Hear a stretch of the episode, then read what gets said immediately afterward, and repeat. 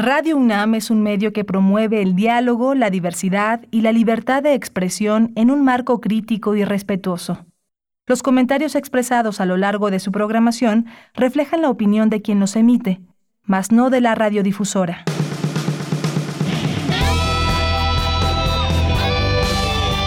Prisma RU. Relatamos al mundo.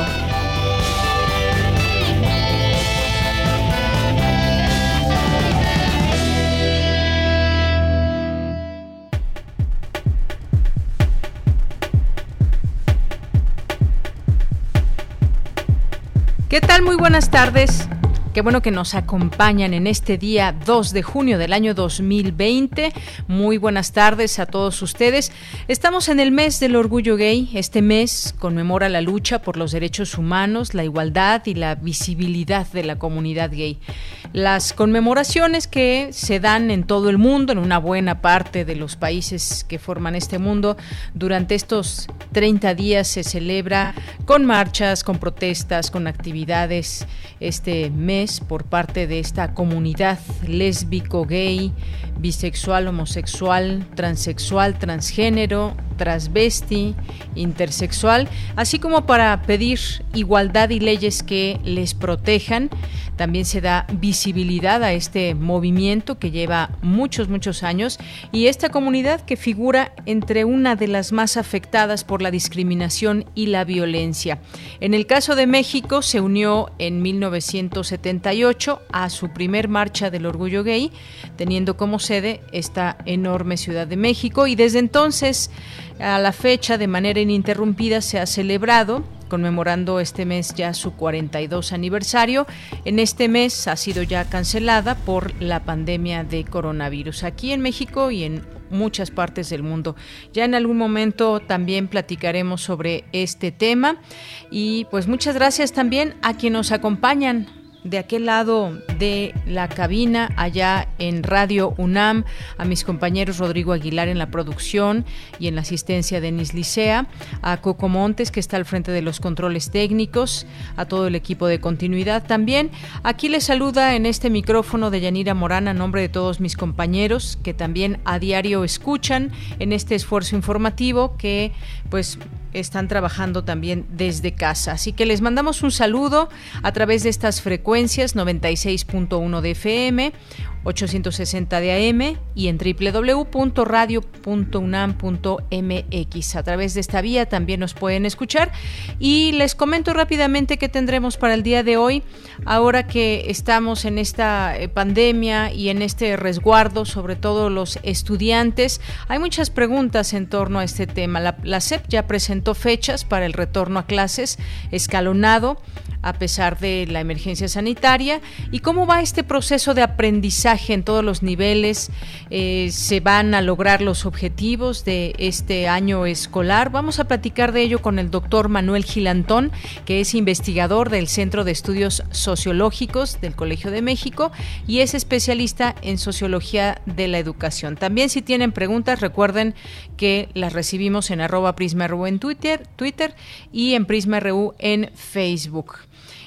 Eh, también vamos a platicar con el doctor Alejandro Ramírez Reivich, que es jefe del Departamento de Posgrado en Ingeniería Mecánica y encargado del proyecto de la fábrica por parte de la Facultad de Ingeniería. Vamos a hablar con él sobre esta fábrica de cubrebocas, Gobierno de la Ciudad de México, la UNAM y la iniciativa privada Unidos para eh, generar hasta 40 mil mascarillas N45 diarias, que es parte de los insumos que se requieren para trabajadores de la salud que atienden a pacientes con COVID-19. Así que vamos a platicar con él. Vamos a tener también aquí algunas actividades que nos va a mencionar Montserrat Muñoz de la sala Julián Carrillo, algunas retransmisiones. Ya ella nos dará los detalles.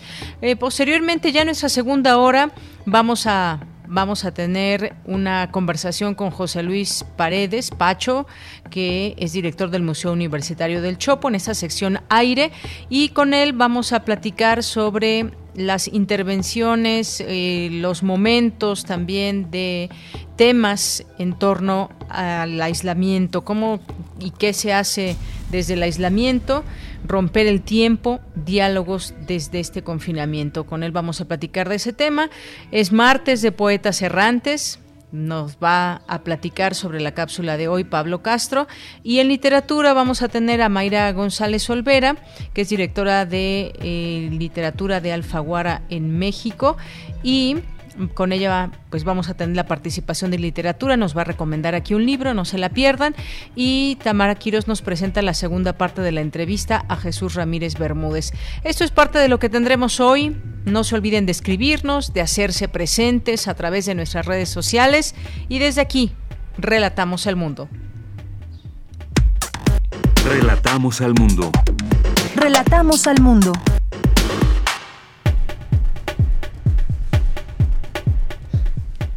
En este martes 2 de junio del año 2020, en los temas universitarios, la Coordinación de Humanidades convoca a las alumnas y los alumnos de la Escuela Nacional Preparatoria y del Colegio de Ciencias y Humanidades a participar en el concurso de creación de contenidos multimedia Las y los jóvenes se quedan en casa.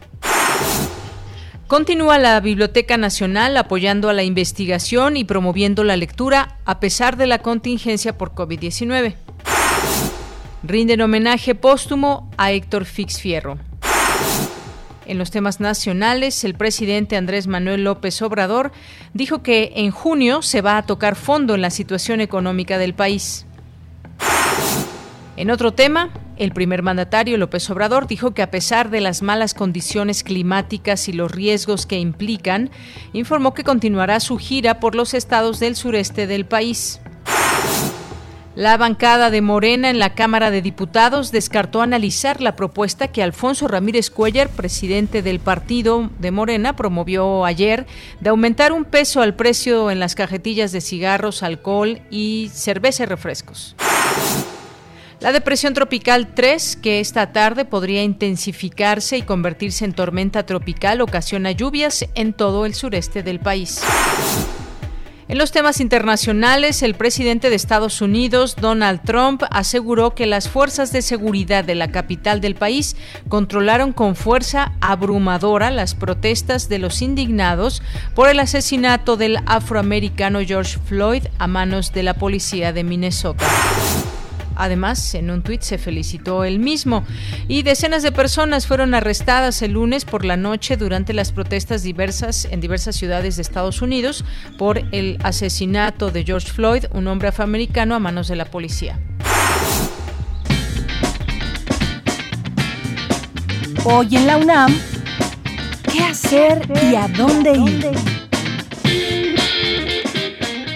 El antiguo Colegio de San Ildefonso te invita a disfrutar de sus recorridos virtuales, donde podrás conocer los espacios, salas y exposiciones de este recinto universitario, como el acervo mural integrado por la obra de importantes artistas que marcaron el curso del siglo XX en México, como Diego Rivera, Fernando Leal, David Alfaro Siqueiros, Fermín Revueltas y José Clemente Orozco. Disfruta de los recorridos virtuales sin salir de casa, ingresando al sitio oficial www.sanildefonso.org.mx.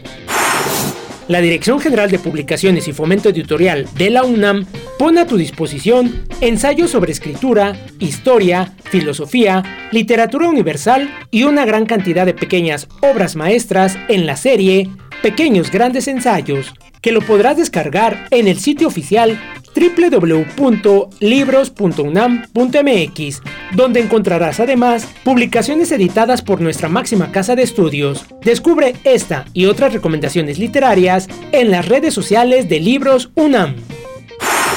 No te puedes perder las clases de yoga restaurativo impartidas por Gladys Olivares, maestra de talleres libres de danza UNAM. Estas clases te serán útiles para el manejo de estrés y para el acondicionamiento físico durante la contingencia. Ingresa al canal de YouTube de TV UNAM y a las redes sociales de Danza UNAM. Recuerda, ejercítate y quédate en casa.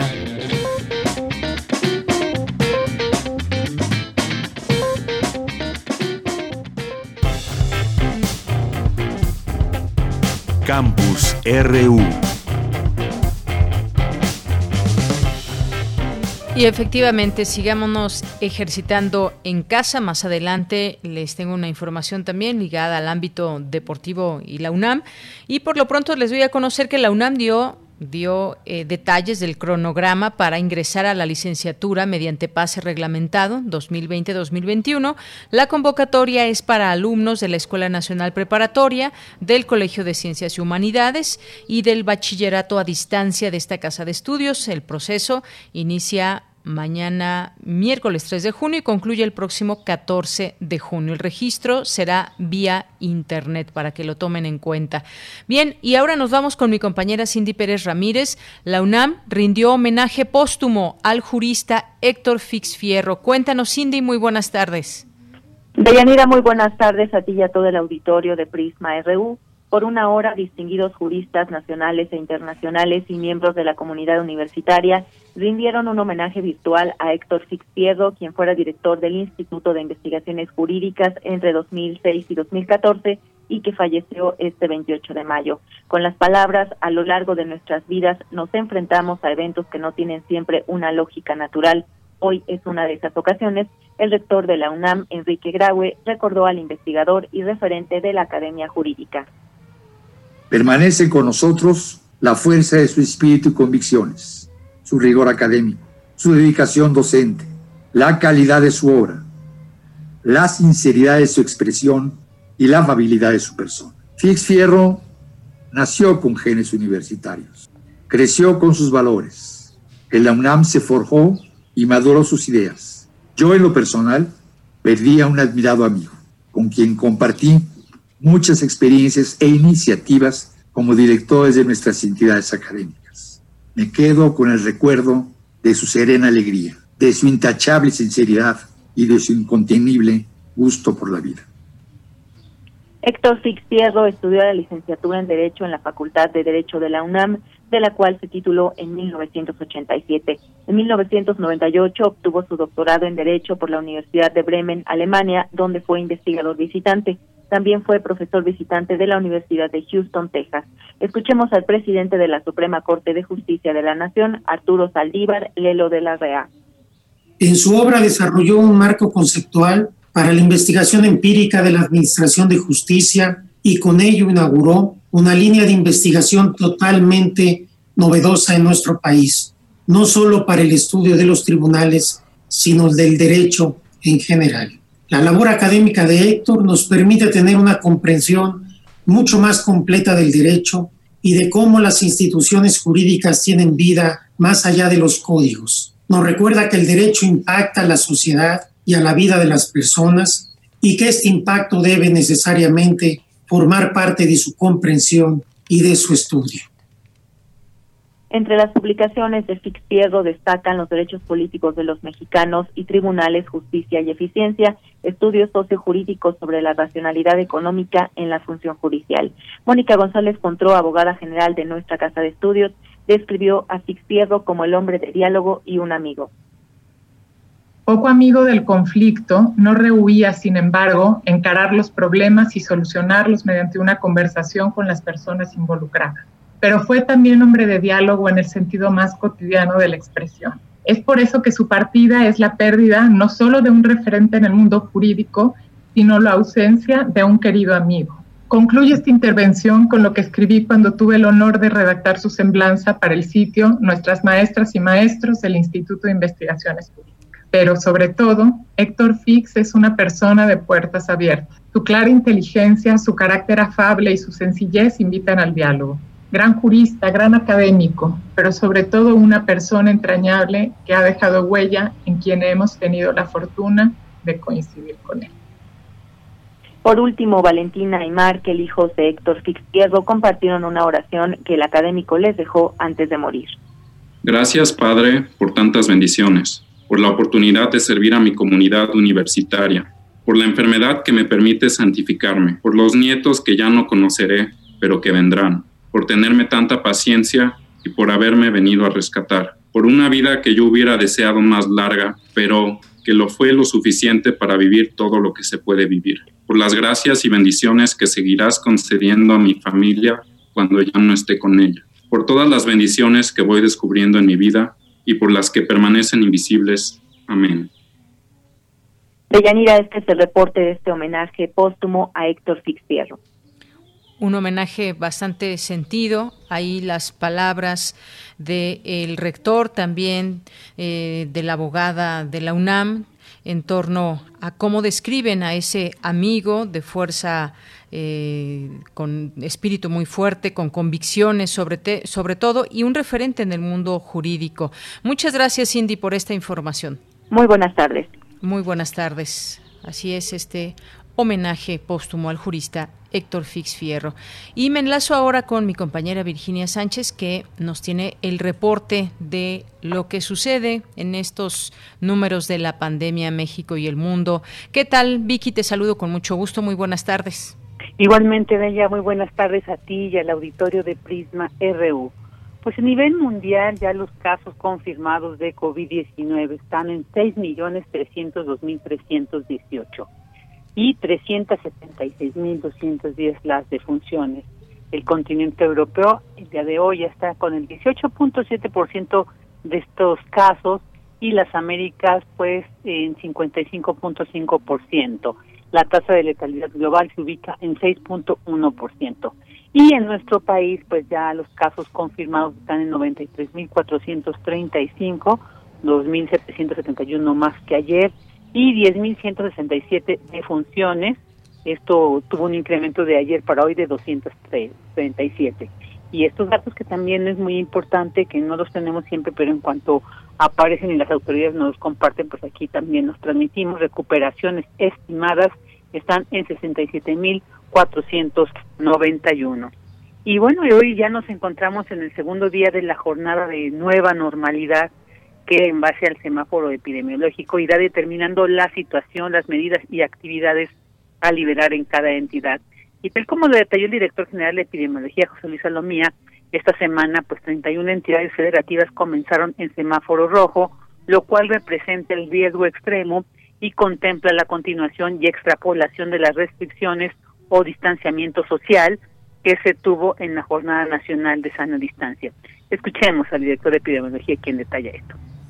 Ahora esta nueva normalidad depende precisamente del semáforo de riesgo COVID, que es un semáforo que a través de un análisis de indicadores pretende precisamente evaluar un riesgo y transmitirlo a la población, pero ahora no en un contexto genérico o a nivel nacional, sino más bien por entidad federativa. De hecho, cada uno de los colores del semáforo para cada entidad federativa se obtiene del el análisis de los cuatro indicadores para cada una de las entidades federativas. Y dependiendo cómo estos indicadores se encuentren y cómo ponderen entre ellos, entonces se dará el color correspondiente, recordando que además el color en el que se encuentren de estos cuatro, rojo, naranja, amarillo o verde, a su vez representa las acciones, actividades o digamos este liberación que en un momento puede haber hacia una entidad federativa por lo que hizo un llamado a la población en general para estar atentos del color que semanalmente se va a estar actualizando en el semáforo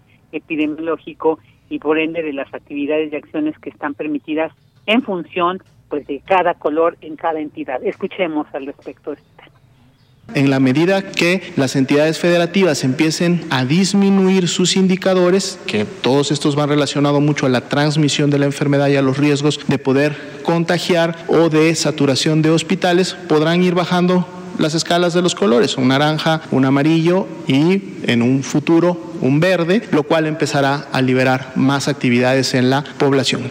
Oh, eh, también eh, aquí les comparto lo que el subsecretario de Salud Hugo López Gatel destacó sobre esta incertidumbre que permanece y ahora que estamos en esta nueva, eh, bueno, en esta otra eh, jornada que es la nueva normalidad, pero que ha generado mucha incertidumbre e inquietud por el aumento en el número de casos y de funciones, se señala en contraste con las fechas para los picos de la pandemia que se había anunciado y pues el subsecretario destacó la importancia de comprender que el comportamiento del virus en cada entidad estatal es diferente. Escuchemos. No se pueden hacer predicciones para un solo país cuando el país es geográficamente extenso. ¿Por qué razón? Porque las epidemias se comportan de manera independiente, no se coordinan, no se sincronizan, excepto las que son muy vecinas como los municipios conurbados del Valle de México en el Estado de México y la Ciudad de México que funcionan como una sola epidemia. Pero las demás son como si fueran literalmente países separados porque tenemos una gran extensión territorial y aunque existe movilidad entre las regiones y las ciudades, esta no es suficiente como para sincronizar las epidemias, no se presentan al mismo tiempo. Bueno, ahí estuvo el subsecretario de Salud y también pues ayer, el día de ayer, la jefa de gobierno, Claudia Sheinbaum, reiteró este llamado a que atendamos que estamos en semáforo rojo en la Ciudad de México, entonces tenemos que mantener estas medidas porque ha habido ligeros incrementos en los casos, entonces pues eh, mantenernos, mantenernos en casa en la medida de lo posible. De ella este es mi reporte de este día. Vicky, como siempre, muchísimas gracias por el mismo. Muy buenas tardes y nos escuchamos mañana. Así es, un abrazote, hasta mañana. Un abrazo, gracias, hasta luego. Y solamente pues un dato que cabe destacar y que pues nos da cuenta hacia dónde ha ido un país como España, que fue uno de los ha sido uno de los más afectados por esta pandemia y llevan 24 horas sin ninguna sola muerte por COVID-19 y apenas el, eh, además el domingo apenas se contabilizaron 96 nuevos casos positivos, que es la menor cifra desde el 6 de marzo pasado, dando un acumulado de apenas 35 decesos en los últimos siete días. Pero ya lograron tener 24 horas, un día completo sin ninguna muerte allá en España. Una evaluación ahora de todo este confinamiento, cómo ha sido allá. Aún no se puede viajar de provincia a provincia. Está entre sus medidas y estrategias para seguir controlando el contagio en este país. Continuamos. Porque tu opinión es importante, síguenos en nuestras redes sociales, en Facebook como Prisma RU y en Twitter como arroba PrismaRU. Relatamos al mundo. Relatamos al mundo. Es la una con 24 minutos y vamos a hablar ahora de educación en tiempos de pandemia. Ya dijo en días pasados la Secretaría de Educación Pública que aplicará examen a alumnos para evaluar resultados del Aprende en Casa. Lo anterior con el fin de conocer los avances obtenidos con el programa Aprende en Casa, con el cual los alumnos continuaron con las lecciones del ciclo escolar. Pero quedan muchas preguntas alrededor. Vamos a platicar en este momento. Ya está en la línea telefónica el doctor Manuel Gilantón, que es investigador del Centro de Estudios Sociológicos del Colegio de México y es especialista en sociología de la educación. Doctor, ¿cómo está? Muy buenas tardes, bienvenido. ¿Qué tal? Muchísimas gracias, Yanira. ¿Cómo estás? Muy bien, muchas gracias. Doctor, pues platicar sobre este tema eh, con usted será sin duda muy importante. Creo que hay muchas preguntas alrededor, ya ponía un poco en contexto este tema, pero ¿a qué dificultades se han enfrentado, se siguen enfrentando los alumnos en este momento en el país frente a ese reto de concluir un programa de estudios que se está desarrollando de manera diferente a como lo venían llevando, es decir, de manera virtual? no presencial, eh, si la posibilidad de resolver todas las dudas, llevar a cabo de manera normal las evaluaciones, no se está haciendo de manera normal. ¿Cómo ve usted? ¿Hay dificultades para llegar a los objetivos? ¿Se hace lo que se puede? ¿Cómo ve usted? Eh, bueno, yo creo que mm, tenemos que tomar en cuenta que el ciclo escolar se interrumpió alrededor del 70-75% de su desarrollo pues por esta hecatombe, ¿no? La, pandemia nos puso a todos en una situación absolutamente inédita y entonces, digamos, el sistema escolar del país eh, intentó responder igual que las universidades, igual que los trabajos, de la mejor manera posible. Nadie estaba preparado para lo que venía. Entonces, el, la estrategia de la Secretaría de Educación Pública Federal eh, consistió después de una duda entre si era vacaciones o no, es decir, un receso, en que cuando terminasen las vacaciones de Semana Santa y Pascua, se retomaría la, la actividad eh, de aprender en casa. Y para ello, pues había una programación en televisión abierta, en televisión de cable, eh, en algunos casos este, con otros medios. Yo creo, de que la pandemia a todos nos sorprendió nos generó algo, tuvimos que hacer algo, pero no hay que confundirnos. No, no es posible la escuela en casa, porque la escuela en casa lo que hace es tratar de suplir la dinámica familiar con la dinámica escolar y por lo tanto por lo que eh, genera son tareas que atarean y atarantan, ¿no? O sea, es la peor manera en la que puede la escuela intentar en esta en cambio aprender en casa sí es posible pero aprender en clase en casa tiene que ser a un ritmo muy distinto y con un contenido muy diferente al de los programas presenciales.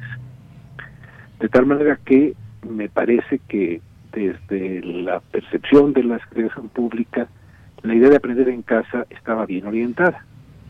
Lo que pasa es que también hay autoridades sucesivas que eh, lo que hicieron en muchos casos fue decir, bueno, ok, que vean esto, pero que además me manden evidencia, que, que manden fotos, que en el WhatsApp de las mamás manden fotos de cuando se despierta el niño, cuando se...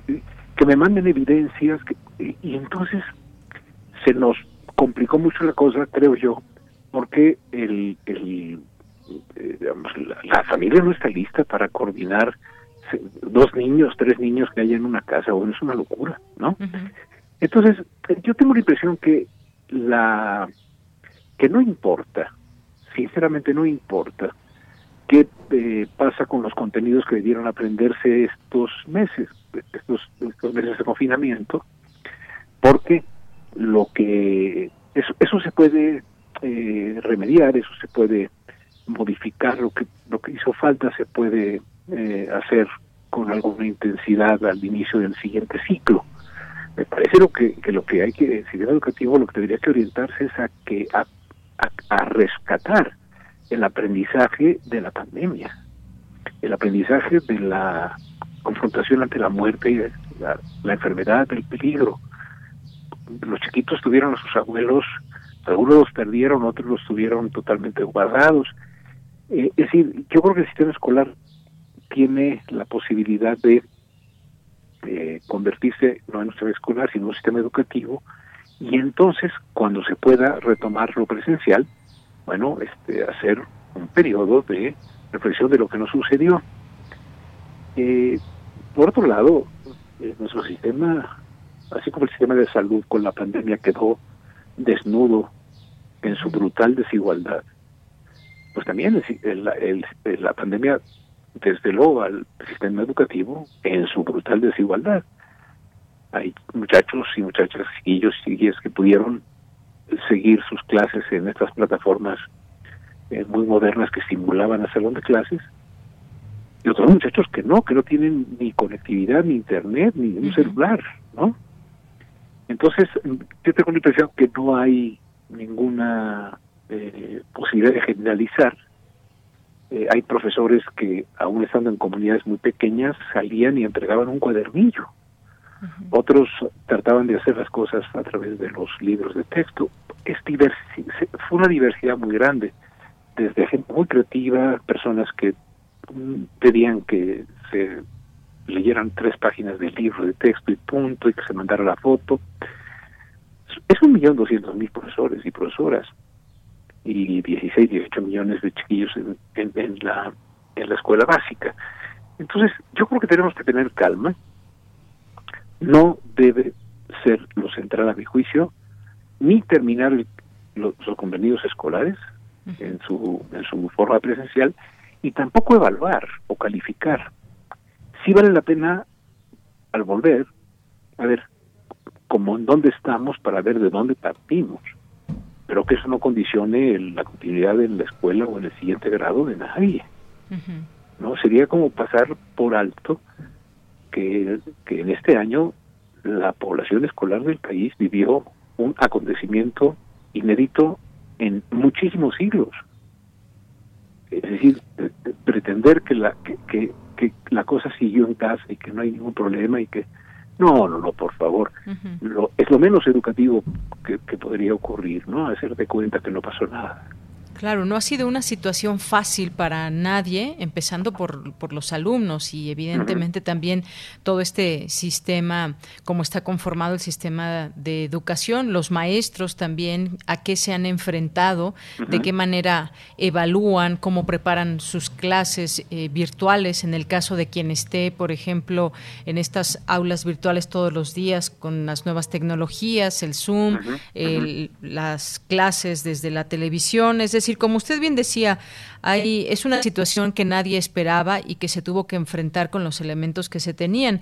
Y hay diferencias, hay, hay pues para todos no es de manera pareja todo ese tema de las tecnologías y de que quizás algunos alumnos tengan la posibilidad de tener eh, padres que les apoyen eh, a lo largo del día, pero hay niños que no se enfrentan que, se enfrentan a una situación muy distinta y donde, pues como puedan ellos, eh, sacan adelante sus estudios y también depende de la edad, porque entre más pequeños más requieren apoyo.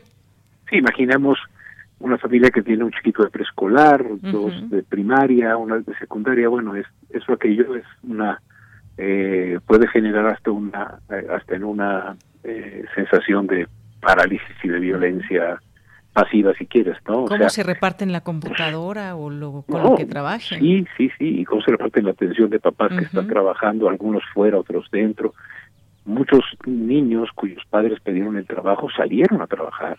¿no? Es decir, el país es un país eh, con una cantidad de pobreza enorme que tuvo que reaccionar de una manera mm, muy distinta. Entonces, mm, tengo la impresión que la, la que el, retorno a clases va a ser en su caso muy despacio, a las clases presenciales, muy despacio, no debemos estar preocupados por las calificaciones, ¿no? Lo que pasó no merece que eh, hagamos esa aberración de pensar que la escuela califica en vez de que la escuela acompaña en la formación de las personas. Y yo creo que los las demoras en haber aprendido cosas muy específicas, se pueden resolver más adelante. Lo que importa es, por ejemplo, aprovechar el, el, el, regreso. A ver, vamos a escribir qué nos pasó, vamos a leer sobre epidemias, vamos a leer sobre, eh, es decir, retomemos también la seguridad de los niños y las niñas, ¿no? Y, y por otro lado, mm, tengo la, la impresión que la que el intento de que la escuela o la universidad no se detuviera ¿no? Eh, es, es, es, un, es, un, es una pretensión imposible porque aun cuando uno tenga conectividad y esté el famoso Zoom o, las otras eh, plataformas, esos salones son como un ropero en el pasillo en las casas, estorban. ¿En qué sentido? Bueno, es que no es lo mismo, es que la, la duración de una clase de dos horas presencial es muy distinta a dos horas frente a la máquina, escuchando a una persona que además habla y habla y habla. No, no, no, no. La, la, hay que tener en cuenta que lo que hicimos no fue educación a distancia de Yanira. Eso es algo muy serio. Lo que hicimos fue una escolarización de emergencia remota. Es decir, hicimos lo que pudimos y como hicimos lo que pudimos, sin experiencia, sin una plataforma, con mucha desigualdad, etcétera, lo menos que podemos, lo más, lo más equivocado que podríamos hacer es suponer que el, los ciclos escolares no les pasó nada porque se pudieron en clase continuar los aprendizajes. No, lo que lo que pudo pasar en casa fue muy diverso, hay que recuperarlo, es, es material educativo. Y bueno, a ver, este fallan los quebrados, ok, el próximo año le damos una llegada, un, una, una un fortalecimiento de esa temática, ¿no? Y ahora también, mira, regresar a escuelas que no tienen agua, sin baños, regresar a salones en los cuales hay 40 niños que pues a la distancia tendrán con su futuro, pero no entre ellos, ¿no? Es decir, eh, creo que a tener que ser muy eh, muy, muy prudentes, tranquilos, porque no importa regresar a la escuela como objeto, como, como cuerpos. Tenemos que regresar a la escuela como personas y personas pequeñas que tienen mucho que decir, que tienen mucho que decirse entre sí, ¿no? Y que tienen que hacerlo en un ambiente de absoluta seguridad en salubridad, en, cuestiones de sanidad y también en cuestiones emocionales, ¿no? Es un gran reto el regreso. Es un gran reto, justamente, doctor. Estamos viviendo esto que es inédito, pero también padeciendo. También los niños padecen esta situación y pues creo que se responden estas preguntas principales, doctor, que nos han hecho llegar también algunos padres eh, preocupados de alguna manera, que dicen, pasará de año mi hijo, volverán a a, cursar el mismo año, avanzarán con los conocimientos necesarios. Esto sin duda pues representa un gran reto y, y también por supuesto preguntas que se hacen los padres de familia, eh, trámites que se han interrumpido, quienes van a pasar a la secundaria, a la preparatoria, se tienen que ir resolviendo poco a poco. Es decir, una situación que nos tomó por sorpresa, pero que se tiene que ir resolviendo y sobre todo quizás podríamos muy bien hablar en estos, eh, en estos tiempos de humanismo y de entender también por lo que están pasando eh, los estudiantes. Sí, yo, yo, yo creo que la menor preocupación de los padres de familia tiene que ser si pasó de año. No, pasó de un de un antes y un después en la historia humana. Es antes del coronavirus y después del coronavirus. A nivel, a la escala del planeta. Eh, si la autoridad educativa dijera, no, no, es que tenemos que calificar y ver quién aprueba y quién no aprueba el curso, estaría cometiendo un error gigantesco. No, no, no tendría que haber reprobados en este No, no, no, no, no, no, no. Es que es que es, es que reprobar o no ser promovido al siguiente eh, ciclo es digamos hacer responsable a la niña o al niño de lo que le sucedió al mundo. Qué terrible peso tendrían en sus, no, sus pues, hombros. No, no, qué horror. Y, y los papás que hicieron el mejor de sus esfuerzos, o que pudieron hacer, de Yanira, hay muchísimos niños y niñas que están estudiando grados superiores a los que sus papás tuvieron. ¿Cómo les puede ayudar un papá que tiene un par de años de primaria a una chiquilla de sexto cuando tiene eh, la necesidad pues de resolver alguna división. Es decir, eh, tenemos que ser sumamente cuidadosos. Yo digo que todos pasan de año, no hay bronca, no hay problema. Si ya llevaban el 70%, adelante. El año que entra con, la, con el próximo año presencial, recuperamos, trabajamos en las tardes, eh, eh, hacemos clases los sábados si es preciso, pero eh, que la que la menor a ver, hay familias que no han comido bien. primero se tiene que resolver lo pues básico y luego el estudio.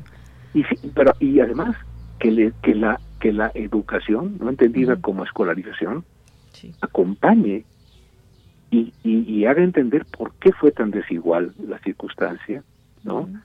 Que entendamos que no puede seguir el mundo. Por ejemplo, yo aprovecharía muchísimo la pandemia haciendo un programa nacional en, en, todos los niveles educativos sobre la, la, la, actitud de los seres humanos que no se creen naturaleza, que se creen otra cosa que la naturaleza y están eh, invadiendo de tal manera que hasta que nos quedamos recluidos vuelven los delfines a sus sitios. Claro, eso sería también muy buenos temas para platicar con los niños y que entiendan lo que pasó también durante este confinamiento. Pero bueno, son, son temas que ojalá que se retomen, ojalá que se platiquen en las aulas y que los niños regresen también con ese eh, entusiasmo. Me parece que muchos ya quieren regresar a la escuela. Y pues seguiremos platicando de todo esto, doctor. Yo le agradezco por lo pronto el haber estado con nosotros el día de hoy.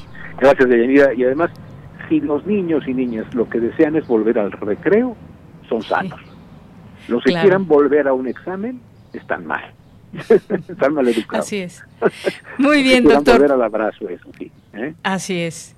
Muchas gracias, doctor. Le mandamos desde aquí un abrazo. Hasta luego, igual, que estén muy bien. Muchas gracias. Hasta luego. Muy buenas tardes al doctor Manuel Gilantón, investigador del Centro de Estudios Sociológicos del Colegio de México y especialista en Sociología de la Educación. Continuamos. Es importante, síguenos en nuestras redes sociales, en Facebook como Prisma RU y en Twitter como arroba PrismaRU. Queremos escuchar tu voz. Nuestro teléfono en cabina es 55 36 43 39. Relatamos al mundo. Relatamos al mundo. Bien, pues continuamos, es la una de la tarde con 43 minutos y ahora queremos hablar de estas sinergias que se llevan a cabo para causas muy positivas y es que el gobierno de la Ciudad de México anunció el pasado 20 de mayo la apertura de una fábrica de cubrebocas con la que se espera garantizar el abastecimiento de este equipo para el personal médico que atiende a pacientes con COVID-19. Así que, pues vamos a hablar de este tema. Quiero presentarles en este momento al doctor Alejandro Ramírez Reivich, que es jefe del Departamento del Posgrado de Ingeniería Mecánica y encargado del proyecto de la fábrica por parte de la Facultad de Ingeniería, que también está participando la UNAM, la Ciudad de México, como les decía, y la iniciativa privada. Doctor, bienvenido, muy buenas tardes. Sí, buenas tardes. Pues me gustaría, doctor, que nos platique sobre esta eh, posibilidad a través de esta fábrica de cubrebocas de apoyar a quienes requieren de cuidar a enfermos de COVID-19 y que tienen que estar bien protegidos y uno de sus elementos de trabajo son los cubrebocas. Platíqueme, por favor. Así es. Eh, hace aproximadamente dos meses nos pidió la, la Secretaría de Educación, Ciencia eh, Tecnología e Innovación de, la Ciudad de México, nos pidieron eh, a, la UNAM, donde se formó un grupo entre el Instituto de Ingeniería, la Facultad de Ingeniería, también el Instituto de Física, en donde el Instituto también de, Geofísica, donde también trabajamos para poder desarrollar de manera muy rápida, en, cinco semanas, desarrollar eh, la capacidad de producir en México eh, estas mascarillas eh, que, eh, que, son equivalentes a la N95 para poder pues ayudar a, a, a, satisfacer la demanda de estas. Y estos sirven para pues todo el personal de salud también para los pacientes también para sus familiares es principalmente en donde va enfocado este este producto y me gustaría que nos platicara justamente de estas características de estos cubrebocas, porque estos, ese tipo de cubrebocas no son necesarios para el uso cotidiano de las personas que de pronto salen a eh, la calle por alimento, quizás, sino que se utiliza para el personal médico o para personas que están siendo tratadas por COVID-19. Platíqueme estas diferencias que hay entre los cubrebocas comunes. Así es, bueno, los cubrebocas comunes, eh, hay algunos que se manejan entre el 60, 40% de eficiencia. Esto significa que partículas muy pequeñas, eh, que son a niveles de, de micras, eh, pueden dejar pasar cierto nivel de, le llamamos, le llamamos de, de, una, de un aerosol que contiene cierto nivel de, de partículas. Estas, estas mascarillas lo que hacen es protegen hasta el 95% o arriba del 95%. Inclusive hay otro tipo, de, eh, se pueden, con los mismos materiales que tienen estas mascarillas, se pudiera llegar hasta el 99.9995% de, de eficiencia. Pero estas mascarillas tienen un cierto nivel para que precisamente ayuden a evitar eh, eh, el contagio y protejan a los pacientes. Las personas comunes, eh, los como nosotros, pues realmente no estamos en un, en un área donde hay una concentración muy alta de, de, estos aerosoles que están contaminados. Entonces, una, mascar una, una mascarilla con un nivel más bajo, pues sería suficiente para dar una protección, una, una buena protección. Así es, doctor. Y bueno, en este, en este sentido, evidentemente estas sinergias son importantes eh, porque hay uh, este apoyo desde la Secretaría de Educación, Ciencia, Tecnología e Innovación de la Ciudad de México, junto con instituciones públicas como el caso de la UNAM, otras instituciones privadas también, como la empresa Atfil. Eh, más o menos de cuánto será esta, esta producción y pues si ya eh, se están haciendo llegar a los hospitales. Así es. Sí, esta empresa, Atfil, es una empresa que fue incubada en la, en la UNAM hace nueve años a través de un alumno de ingeniería industrial, el cual en los últimos nueve años se ha dedicado a desarrollar filtros para la industria farmacéutica, para hospitales de muy alto nivel. Entonces, él, él tiene el conocimiento y tenía también pues toda la parte de la tecnología para poder desarrollar y poder implementar este tipo de sistemas. Entonces, esta empresa, eh, lo que lo que se hizo junto con la universidad y también con, un grupo muy grande de, proveedores, de, talleres, de ingenieros, de fue realmente un, un proceso muy muy intenso de muchísimas participantes, donde se tuvo que diseñar, construir, fabricar, desarrollar, probar y llegar a, y llevar a los niveles de calidad que son necesarios en un tiempo muy corto. Entonces, esta empresa estaba, tiene la capacidad de producir alrededor de, de 20 mil cubrebocas al día, eh, pero bueno, no cubrebocas, pero mascarillas, y la idea de esto es que, que, esta empresa poco a poco va a ir tratando de, de ir incrementando pues eh, la capacidad también de ir generando una mayor capacidad de producción, integrando cada día más equipos. Y al final de cuentas un, eh, una inversión importante porque es todo un proyecto con miras muy muy claras que es para apoyar a todos estos e, este personal médico, enfermeras, enfermeros que están en contacto directo con los pacientes todos los días que padecen COVID-19 y que requieren también, no sé qué tiempo de duración tiene cada una de estas, de estas mascarillas, si no puede, nos puede decir el, el tiempo de vida de estos. Y pues bueno, eh, me parece que es una inversión muy importante lo que se está haciendo, doctor.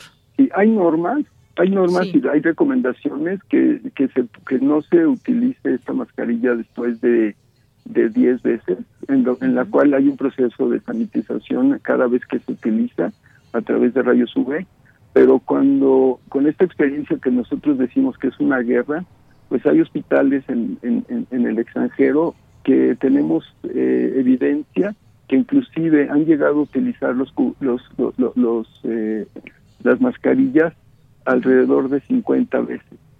Entonces, todo esto se está en conjunto con diferentes eh, departamentos, institutos de la universidad, se está validando toda esta información, todo lo todas las decisiones y todo lo que se hace para este para este producto, para este producto, todo está validado y todo está verificado con, con, el laboratorio. Entonces, estamos ahorita tenemos hay evidencia que que no que se puede reciclar o se puede reciclar o se puede reusar más o menos 10 veces y, eso es lo que también recomiendan pues muchos eh, muchas asociaciones eh, médicas y de también eh, gente que se dedica al estudio de estos sistemas.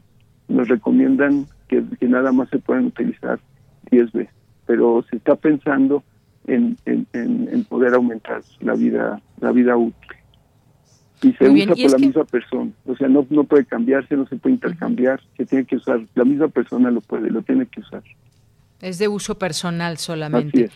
Y, doctor, de aquí en adelante, pues hay que verlo también en este sentido, porque de aquí en adelante se usarán estas mascarillas, de por sí, de cualquier forma, se utilizan entre en, los hospitales de manera normal, no este tipo de mascarillas, pero de hoy en adelante va a ser un uso básico, primordial para el tratamiento de esta enfermedad. Pues sí, es una es, es una realidad a la cual tenemos que pues también tener los elementos. Una de las razones de, esta, de este laboratorio que le llamamos es un laboratorio que tiene la capacidad de suministrar estos insumos al sector salud.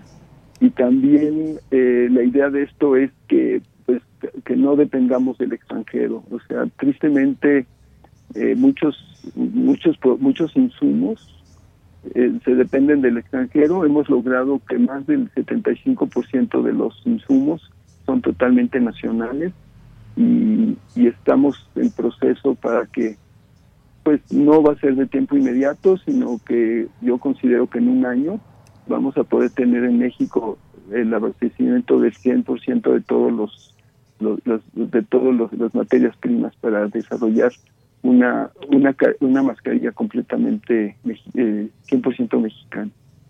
Así es.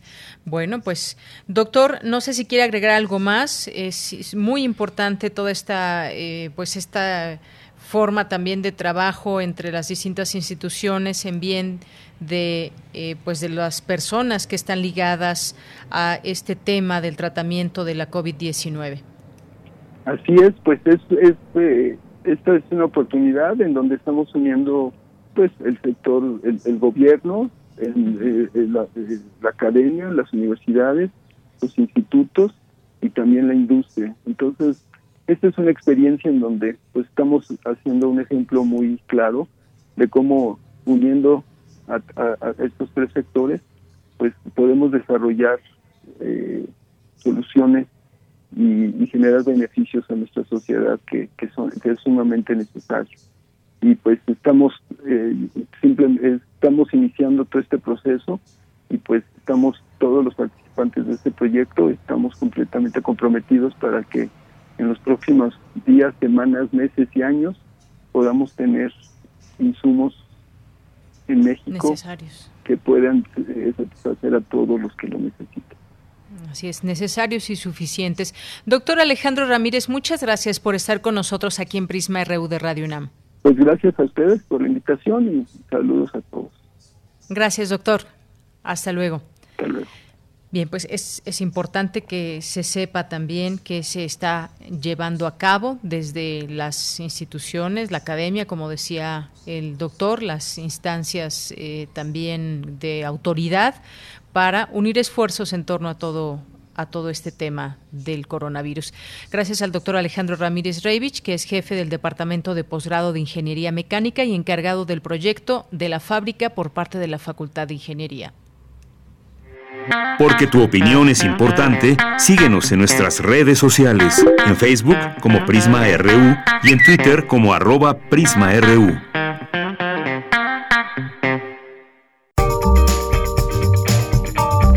Sala Julián Carrillo presenta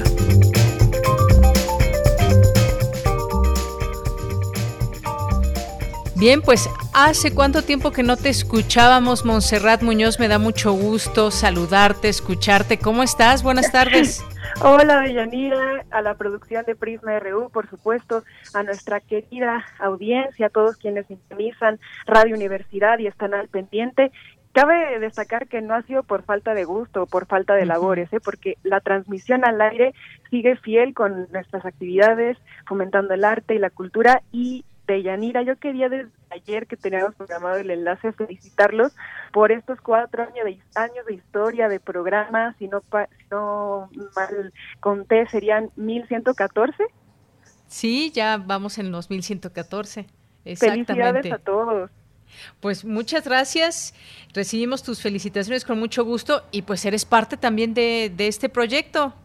Claro, todos somos esta resistencia radiofónica, así me gusta nombrarlo. Y bueno, les cuento, desde ayer tenemos estreno porque el cartel de junio, mes por cierto, aniversario 83 de Radio UNAM, ya tenemos la programación del mes que está de lujo. Nos fuimos unos años atrás para buscar las mejores retransmisiones de intersecciones y por ahí nada más y nada menos que comenzaremos con Capsicum Orquesta, una agrupación de salsa brava mexicana donde por cierto capsicum es el nombre científico de Chile, de este ingrediente de la cultura mexicana, que la agrupación lo, lo mezcla con algunas eh, influencias de la salsa puertorriqueña y de la salsa neoyorquina. Además, cabe destacar que, bueno, han subido los chicos, por ejemplo, recordando su viaje a Francia, que fueron muy celebrados y esto es para que bailen casa, ya sea solos o acompañados, este viernes nos echamos un bailongo. Como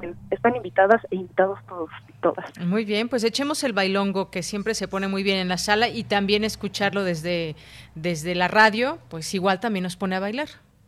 Por cierto, ¿no extrañan que en las transmisiones de los conciertos que ahora están haciendo los músicos, al terminar una pieza, falte el aplauso? Recordemos, por favor, estos aplausos radiofónicos que se vivieron en la sala Julián Carrillo, como vino a puntas Yanira, y pues ya más cercanos al aniversario 83, que será el 14 de junio, queremos recordar uno de los mejores conciertos de este año, en febrero, con Natural Sounds, que promocionaron aquella vez su disco Emotions, un trío de jazz, invitados especiales, una propuesta visual de lujo. Además, eh, su álbum está impreso en una tarjeta donde pueden sembrar semillas de chía y zanahoria, por ejemplo, una propuesta bastante ecosustentable y pues muy pertinente para ahorita que estamos pues también revolucionando la tierra y cómo pensamos nuestros consumos tanto de música como de alimentos y como bueno, cada quien ya sabrá en qué en qué área pues tiene que ir revolucionar algo. Por supuesto, esta música es ecosustentable, esta transmisión será libre de cualquier mal pensamiento y con toda la energía para bailar. Los invitamos a escuchar los otros dos conciertos que serán de Los Fusión y de Valcumbia con una peculiar fusión de ritmos migrantes y nos iremos hasta Barcelona porque estos conciertos se transmiten por Radio UNAM en internet como ya saben para todo el mundo. El cartel de nuevo está en el Facebook de la sala Julián Carrillo y no se pierdan de escuchar y apoyar estas grandes bandas, a estas buenísimas propuestas y yo creo que por ello pues ya retomaremos nuestra sección para seguir apoyando desde la Radio UNAM a estos músicos y músicas excelentes, increíbles. Síganlos por favor, altamente recomendados. Claro que sí, me gustó esto que dices de la transmisión ecosustentable, Monse. Y bueno, pues también si quieren escribirle a Monserrat Muñoz pueden hacerlo en arroba, arroba Magia en Twitter y ahí también pues les responderá sus preguntas, podrán platicar con ella y demás. Pero por lo pronto pues quedan hechas estas invitaciones que nos haces. Muchas gracias, Monserrat. Gracias a todos. Extrañaba yo este vértigo de estar y no estar, pero saludos hasta, hasta tu casa, todos en la producción que se están ahí rolando, compañeros. Su misión es muy importante, así que quien esté en Adolfo Prieto, quien esté ayudando desde donde estén, por ejemplo, Tamara, que está en sus grabaciones de cultura, Vicky, por favor, a todos salúdenmelos, son muy importantes y pues bueno, entre todos hacemos este espacio de crítica universitaria y pues también de fomento a las artes, que es muy valioso, siento yo. Les mando un abrazo. Claro que sí, Montserrat Muñoz. Nos falta la cabina, pero desde donde estemos nos abrazamos, nos mandamos saludos y estamos en comunicación todos. Un abrazo para ti también. Saludos y ondas espaciales Claro que sí, nos escuchamos el siguiente lunes, ya te vamos a estar escuchando en estos espacios de nuevo. Perfecto, gracias a todos. Hasta luego. Y bueno, pues vamos a continuar. Llegamos al final de nuestra primera hora de Prisma RU y daremos paso a la siguiente después de este corte. Regresamos. 2020. 100 años del nacimiento de Idea Vilariño, poeta uruguaya. Escribo, pienso, leo. Escribo, pienso, Leo.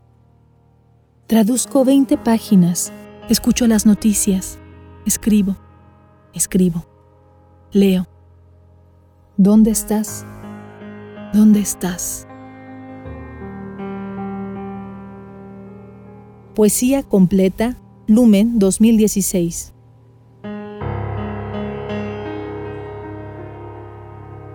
Idea Vilariño, 96.1 FM.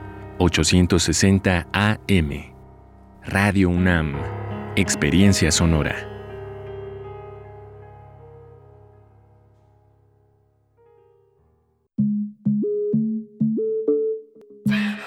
Y no me gusta que se diga que la niña, la pequeña o la adolescente se embarazó. No, la embarazaron. Alguien la embarazó. Lleva contigo los temas que están cambiando al mundo. Los niños están en una grave crisis de identidad. ¿Por qué? Porque se les sigue inculcando la violencia como mecanismo de socialización. Entonces, pienso yo es fundamental apuntar a la comunidad masculina y que asuman su responsabilidad en este contexto. Escuchar y escucharnos. Construyendo igualdad. Un programa de Radio UNAM y el Centro de Investigaciones y Estudios de Género. Entra a www.radiopodcast.unam.mx y encuentra las cinco temporadas. Radio UNAM. Experiencia sonora. Gracias. A ti que a pesar del peligro estás en el hospital luchando contra este virus, que dejas a los tuyos en casa para ir a cuidar a los que están enfermos, aun cuando te mandan a la guerra sin fusil, que superando carencias, miedo y cansancio, curas, atiendes, animas, limpias, porque tú haces funcionar al sector salud de México y lo entregas todo por tu vocación y tu amor a este país. De corazón a corazón, muchas, muchas gracias. PRD, la verdadera izquierda de México. En junio preparamos el retorno escalonado a la normalidad tras cuarentena por el COVID-19. Las actividades esenciales se han mantenido durante la contingencia. A partir del 18 de mayo se levantarán las restricciones en municipios que estén libres de contagios. Todas las empresas y establecimientos aplicarán las medidas sanitarias obligatorias. Desde el primero de junio, un semáforo semanal informará el tipo de actividades a reanudar en cada entidad y región del país. Gobierno de México. Las audiencias también son parte del medio. ¿Qué tal amigos? Soy Guillermo Montemayor Gómez, defensor de las audiencias de Radio y TV UNAM. Los invito a que me escriban y ejerzan los derechos que la ley y la normatividad interna de las estaciones les otorgan. Observaciones, quejas, sugerencias, peticiones, señalamientos o reclamaciones sobre los contenidos y la programación que transmiten tanto radio como TV UNAM. En las páginas web de ambas estaciones encontrarás la pestaña que dice Defensoría. Ábrela y en la pestaña de comentarios y sugerencias encontrarás el formulario para comunicarte con el defensor. Además de información precisa sobre la Defensoría, informes, documentos normativos, tanto externos como internos, y algo que es muy importante, que es el código de ética. Te invito a que me escribas al correo defensordeaudiencia.unam.mx. Recuerda que como audiencia eres parte fundamental de Radio y TV UNAM.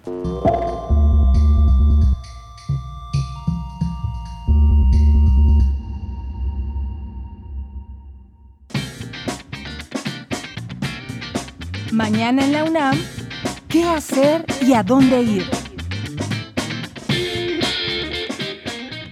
La Dirección General del Deporte Universitario te invita a ejercitarte desde casa durante esta contingencia sanitaria. Por ello, ha dispuesto para ti diversos tutoriales en video de gimnasia estática, acondicionamiento físico, rítmico y aeróbico, entre otros. Este material se encuentra disponible en el sitio oficial de la Dirección General del Deporte Universitario en www.deporte.unam.mx en su canal de YouTube y en sus redes sociales. Recuerda, en esta contingencia sanitaria, Deportes UNAM te invita a ejercitarte sin salir de casa. Otra opción que te recomendamos son los tutoriales de meditación que Danza UNAM ha dispuesto para ti, actividad que te ayudará a reducir la preocupación y la ansiedad que nos afectan a todos en estos tiempos. Los tutoriales se encuentran disponibles en el sitio www.danza.unam.mx. Recuerda que aún continúa la transmisión de la serie Aprende en Casa de la Secretaría de Educación Pública en colaboración con Canal 11 y TV UNAM. Este proyecto busca fortalecer la educación de niñas y niños durante la contingencia sanitaria. Recuerda, si tienes pequeños en casa, no olvides sintonizar todos los días de 8 a 13 horas la señal de TV UNAM por el canal 20.1 de televisión abierta. Para Prisma RU, Daniel Olivares Aranda.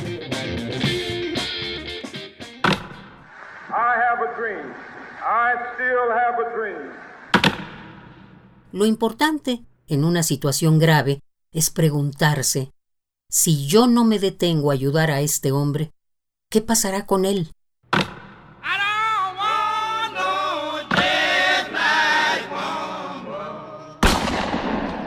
Martin Luther King Radio UNAM Experiencia Sonora.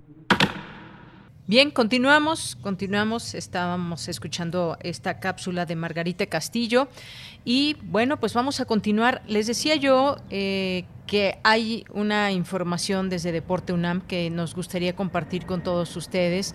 Eh, Deporte UNAM ha estado muy atento a estas eh, posibilidades de ofrecernos hacer deporte en casa.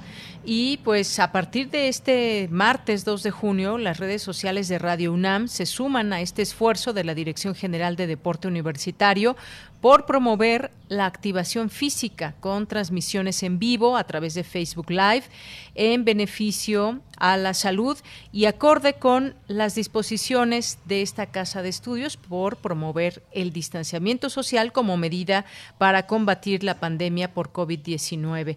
Además de que el ejercicio viene a ser una parte muy importante en este sentido, también en el confinamiento y no hay de verdad pretexto para no llevar a cabo actividades físicas en casa. En las redes sociales de esta radiodifusora de los universitarios también podrán encontrar las diferentes sesiones de activación física que desde el inicio del confinamiento Deporte UNAM se da a la tarea de transmitir en vivo.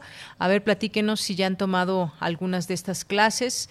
Bueno, pues primero con actividades como yoga, aeróbics, activación física funcional, eh, Puma Fit, baile, eh, rutinas de fuerza, tono y equilibrio, entre otras, de lunes a sábado al mediodía. A estas se han sumado también las activaciones para niños que pertenecen al programa de extensión, tales como tiro con arco, fútbol americano, voleibol, gimnasia, fútbol asociación, entre otras que son transmitidas de lunes a viernes a las 17 horas y los sábados a las 10 de la mañana. Además, todos los domingos a las 6 de la tarde se transmiten en vivo a través del mismo canal de Facebook Deporte UNAM sesiones de análisis recreación y comentarios sobre las partidas emblemáticas de ajedrez. Y a partir de mañana, miércoles 3 de junio, a las 6 de la tarde, por el mismo canal de Deporte Universitario en línea, iniciarán las transmisiones de lecciones de ajedrez para principiantes e intermedios. Así que si alguien que nos está escuchando no sabe jugar ajedrez, esta es una buena oportunidad que se dará desde este canal. Transmisiones para personas que quieren aprender ajedrez o que ya saben, pero están entre principiantes y también habrá para intermedios, así que no hay pretexto, sigan estas actividades en línea del deporte universitario, también por las redes sociales de Radio UNAM y hagan ejercicio físico y mental sin salir de casa. Bien, pues continuamos y ahora es momento de mandar saludos aquí a quienes están pendientes, atentos de, de este programa, de estas transmisiones. Jorge Paf, le mandamos muchos saludos, muchas gracias por estar aquí presente. Eh, a nuestros amigos de Ingeniería UNAM también, a Abimael Hernández, a Resiliencia Carla Salazar, doctora, le mandamos saludos, a Kingsley Ortona, El Santo, José Luis León, Carlos Ríos Soto también, Ángel Cruz, muchas gracias por los mensajes, Mario Navarrete, eh, que nos manda aquí ya un acostumbrado video a través de de donde nos escucha en esta en esta ocasión de un radio un radio portátil que cuenta con muchos eh, elementos, Mario, muchos radios desde donde nos sintoniza. Lo importante es esa sintonía. Muchísimas gracias. Abraham Villeda dice, también los profesores la estamos padeciendo un poco. La cantidad de trabajo el ser filtro emocional de los alumnos, los calendarios escolares. Ya me imagino, Abraham Villeda, muchas gracias por este comentario. Eh, démosle también voces a los maestros, a los alumnos que nos quieran comentar algo a través de estas redes. Abel Fernández, te mandamos muchos saludos. Luis Toscano, al abogado César Soto, que nos dice el finado académico e investigador, el doctor Héctor Fix Fierro, contribuyó al estudio e investigación en la línea de investigación de la sociología del derecho la comprensión del fenómeno jurídico social. Gracias por el comentario. Eh, saludos a Claudia Guerrero también, a Juanjo M. A Ángel Cruz que nos dice, por favor, si puede comentar sobre los cubrebocas de tela, ya que en algunos artículos mencionan que prácticamente no sirven para proteger contra eh, el COVID-19 y son los que la mayoría usamos. Pues eh, Ángel, como decía el doctor, pues sobre todo cuando no estamos en contacto con personas que están enfermas o que salimos a hacer las compras, esto nos puede, nos puede proteger y eh, pues evidentemente sin estar en contacto en lugares eh, de mucho más riesgo como son los hospitales, pero sí, sí, sí sirven e incluso hay algunos que venden en cualquier farmacia que son muy delgaditos y que son de un solo uso. Se usan eh, durante el día y después se, se desechan y es importante que los usemos. Los de tela, que también han tenido ahora mucha, mucho uso, pero vamos a seguir platicando de esto ahora que lo preguntas, Ángel, también eh, pues conocer los distintos tipos de cubrebocas, algunos están hechos de algunos materiales específicos que incluso se están vendiendo mucho por internet. Vamos a hablar de esto y, todas las dudas que, tengan ustedes. Eh, Abel Fernández nos dice, escuchando Prisma RU desde la Ciudad de México, saludos a todo el equipo en Radio UNAM. Gracias, recibidos tus saludos. Mayra Elizondo, por favor, salúdenme al doctor Reivich, trabaja en el posgrado de Ingeniería como yo y es un gran ingeniero, profesor universitario y amigo. Mayra, pues muchas, muchas gracias si nos sigue escuchando el, el doctor, pues ojalá que reciba este, este saludo de tu parte. Muchas gracias, Mayra. José Luis León, Connie Baladés, dice es lo más humano que he escuchado. Esto con referencia a lo que nos dijo el doctor Manuel Gilantón, que de verdad creo que a muchos nos gustó todo esto que nos dijo. No se puede reprobar alumnos, eh, hay que escucharnos entre todos y hay que también eh, ir a esa parte humanista para entender también todo lo que están pasando los estudiantes, los maestros, todos lo estamos padeciendo de alguna manera.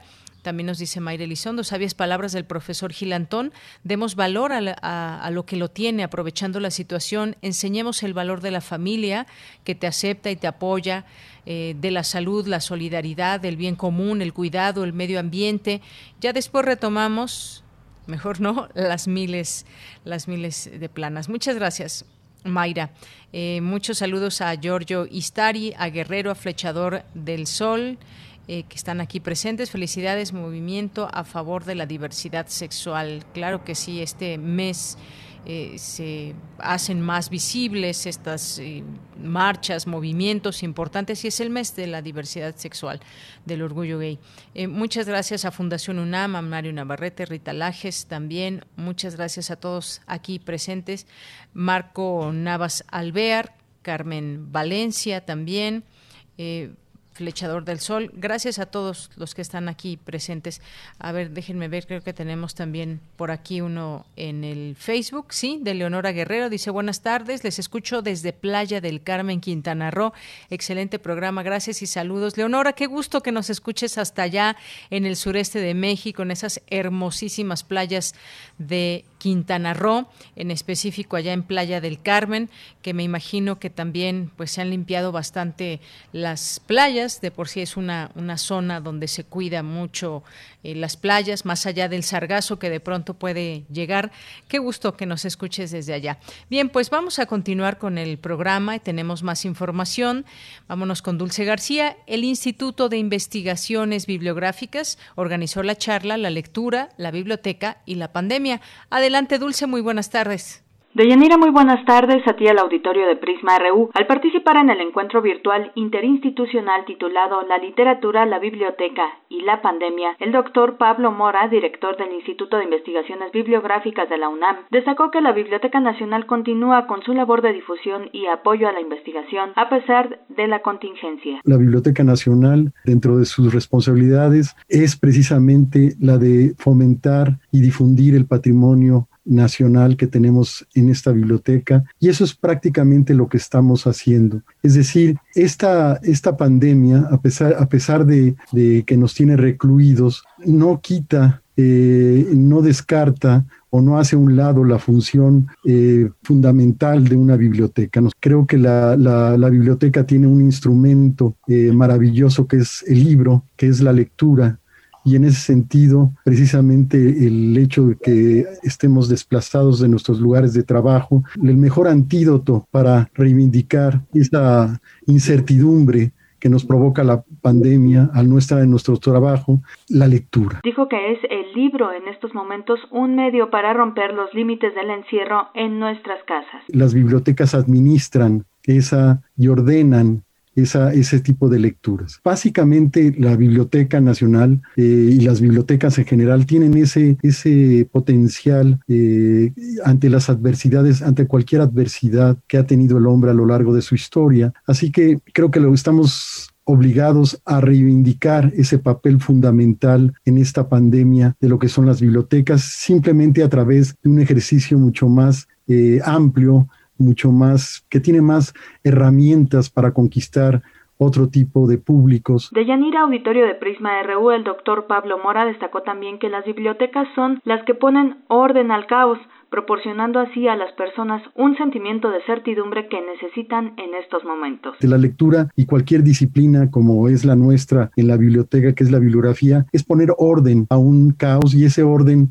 nos da cierta certidumbre y disminuye esa, esa, esa incertidumbre provocada por la pandemia. Por eso me permito reivindicar también la biblioteca como ese espacio que permite ahora no solamente eh, sino dar servicio en sus, en sus instalaciones, sí potenciar ese servicio, esa lectura en las casas. Hasta aquí el reporte. Muy buenas tardes.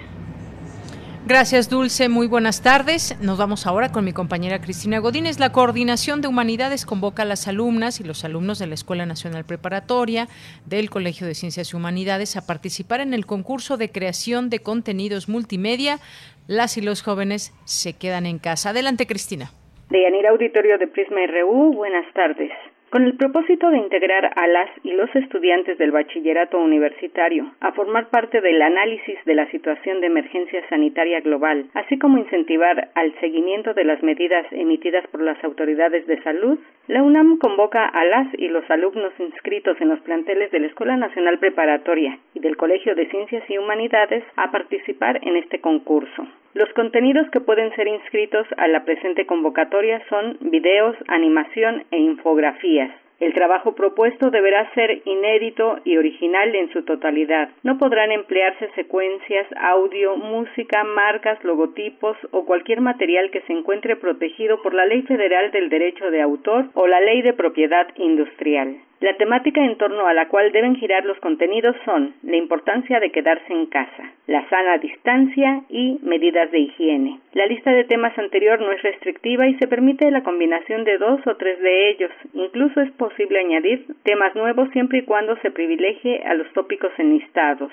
Los trabajos deberán ser enviados de manera electrónica a la dirección de correo jóvenes@humanidades.unam.mx con el asunto inscripción creación multimedia. El correo deberá contener hoja de datos en formato Word con nombre completo del concursante, seudónimo bajo el cual se inscribe la pieza, número o números telefónicos de contacto, número de cuenta, plantel y grado, así como la fecha de nacimiento la digitalización en formatos PDF de comprobante de estudios, identificación oficial vigente, en caso de ser menor de edad, incluir la identificación oficial de la madre, del padre o del tutor. La recepción de correos quedará abierta a partir de la publicación de esta convocatoria en la página de la Coordinación de Humanidades y hasta las 23.59 horas del 30 de junio de 2020. El jurado calificador estará integrado por la Coordinadora de Humanidades y dos investigadores de renombre del Subsistema de Humanidades de la UNAM. El fallo será definitivo e inapelable. Los premios consisten en 10 mil pesos al primer lugar, 5 mil al segundo y 2.500 al tercero.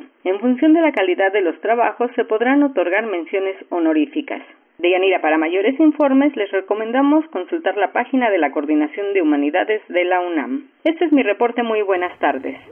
Muy bien, muchísimas gracias, Cristina Godínez. Y nos vamos ahora a las breves internacionales con Cindy Pérez. Internacional RU. Joe Biden acusó hoy al presidente de Estados Unidos, Donald Trump, de estar más preocupado por su reelección que por un Estados Unidos dividido y convulso tras la muerte de un hombre negro a manos de la policía. Biden denunció varias veces el asesinato de Floyd y el racismo institucional que según él afecta a Estados Unidos, pero también llamó a la calma y condenó la violencia.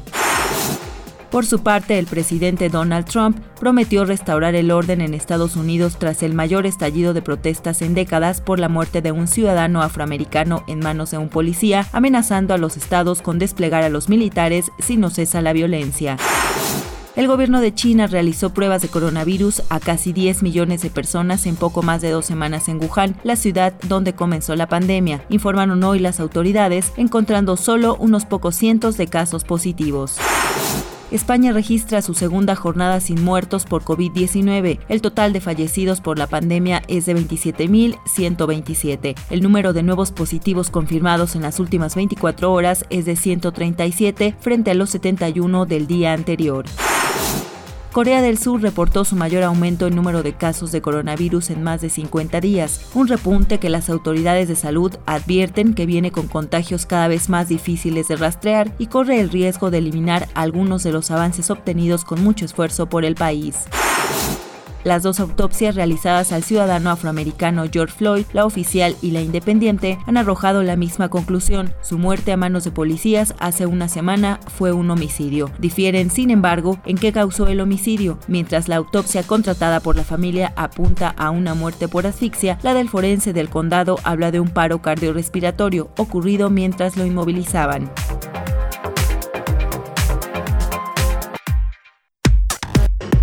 Relatamos al mundo. Relatamos al mundo. La Coordinación de Difusión Cultural UNAM y Radio UNAM presentan Aire. Arte. Cultura. Ciencia. Sociedad. Reflexión.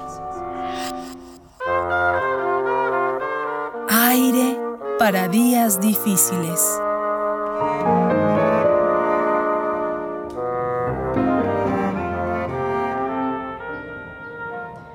Y en esta ocasión en aire nos acompaña José Luis Paredes, Pacho Paredes, director del Museo Universitario del Chopo y especialista en cultura popular y movimientos juveniles. ¿Qué tal, Pacho? ¿Cómo estás? Muy buenas tardes. Bienvenido a este espacio. Hola, ¿qué tal, Deyanira? Pues muy bien, estoy muy bien, contento de que me hayan invitado. Qué pues gusto. a nosotros también nos da mucho gusto escucharte. Pues cuéntanos sobre esto de romper el, el tiempo, diálogos desde el aislamiento. Sí, es que con motivo de, de la pandemia organizamos en fechas tempranas, cuando entramos al confinamiento, eh, en el Museo del Chopo, una serie de mesas de reflexión con especialistas de distintos países de las artes escénicas que en el Museo del Chopo nosotros conocemos como artes vivas uh -huh. o, como dice alguno de los conferencistas de estas conferencias que estoy comentando, artes en vivo, eh, que son finalmente una serie de prácticas que eh, pues están viendo desafiadas para poder tener lugar y realizarse en situaciones de, de, aislamiento, ¿no? Producto de la pandemia, porque algo de la definición que está detrás de la noción de artes vivas es justamente eso, artes que tienen eh, lugar en tiempo real con eh, presencia corporal, ¿no? Uh -huh. Es una, eh, son disciplinas que ponen el cuerpo por delante para explorar sus distintas eh, propuestas, ¿no? Obviamente en la noción de artes escénicas está eh, el, el, teatro, la danza, eh, el performance y la música. Sin embargo, nosotros cuando llegamos a la dirección del Museo del Chopo hace ya algunos años, eh, cambiamos esta sección del área de artes escénicas del Chopo porque estaba organizada como si se tratara de disciplinas compartimentadas. Uh -huh. Y consideramos que las prácticas actuales, las más avanzadas, las más experimentales o vanguardistas o de búsqueda, que están buscando nuevos lenguajes, justamente ya no les interesa saber si es una ficción o un, una obra documental o es teatro o es danza, sino más bien trabajan con el cuerpo como artes vivas desde distintos lugares. Y justamente esto es lo que se pone en cuestión ahorita con el aislamiento, pues la gente no se puede reunir ni siquiera, ni por un lado no los creadores, por el otro lado pues los públicos tampoco, ya sabemos que eh, cuando se empiece a, volver a abrir los, la, la, los eh, recintos culturales en, en, el país, pues van a tener que guardar distintas medidas eh, para que eh, la gente pueda entrar a un teatro, los músicos, los artistas tendrán que estar separados, toda una serie de cosas que se están analizando. Pero aquí la idea era que estos practicantes de artes vivas y teóricos de distintos países justamente exploraran las implicaciones que tiene esta virtualidad, este, porque son eh, conferencias que ellos solo se grabaron a partir de un, cuestionario común eh, y lo, los mandan para que nosotros, eh, por internet, para que nosotros los programemos en nuestras plataformas. Y entonces este acceso de las artes vivas a la virtualidad pues genera bastantes cuestionamientos en torno al sentido de las prácticas, pero justamente por lo mismo se vuelve esto un mapa de reflexiones situadas, es decir, localizadas en distintas partes del, del planeta, pensando sobre los retos de sus formas específicas de, de, cómo practican las artes vivas, que cada quien lo hace de una manera diferente, pero en un contexto globalizado de aislamiento y de conexión por Internet. Por ejemplo, Antonio Prieto, que fue, estas charlas están eh, teniendo lugar, se liberan los martes y los jueves de cada semana.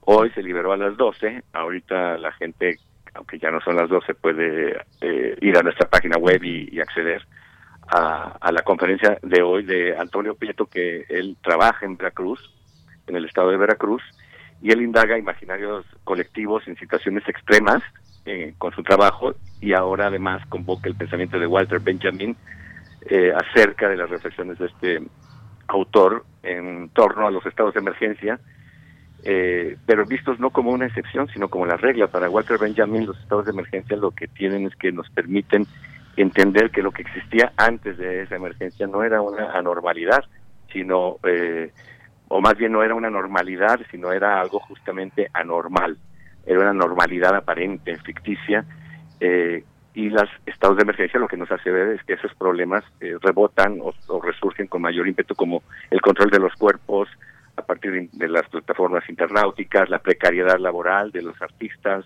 y, y los bailarines y los actores, eh, o la noción o contrapuesta entre cultura como tal y cultura como espectáculo, pero él eh, muy inteligentemente plantea que la emergencia no solamente es una emergencia en cuanto a algo eh, urgente, sino también como momento de emerger nuevas formas de trabajar. Plantea algo muy interesante, por ejemplo, la noción de rizoma y la noción de radicante, que son estos términos que aluden a ciertas plantas, pero por ejemplo la segunda vive en otra planta sin hacerle daño, generando un ecosistema en torno a, la planta radicante que no afecta a, por ejemplo, el árbol donde, donde se implanta este radicante. Son metáforas que él utiliza para reflexionar en cuanto al sentido de las artes vivas.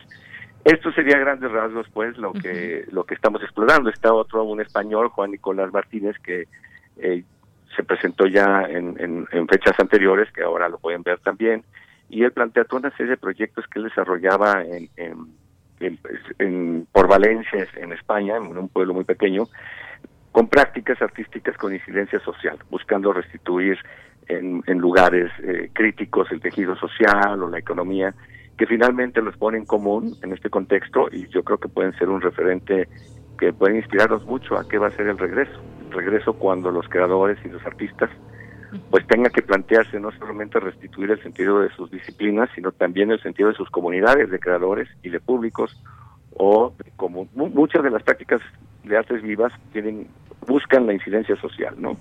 No, no es el arte por el arte y todo esto, digamos, eh, es lo que se va a poner en cuestión ahora que empecemos a poder salir a presentar nuestros trabajos. Esto es a grandes rasgos lo que lo que tenemos lugar ahorita hoy eh, programado en el Museo del Chapo.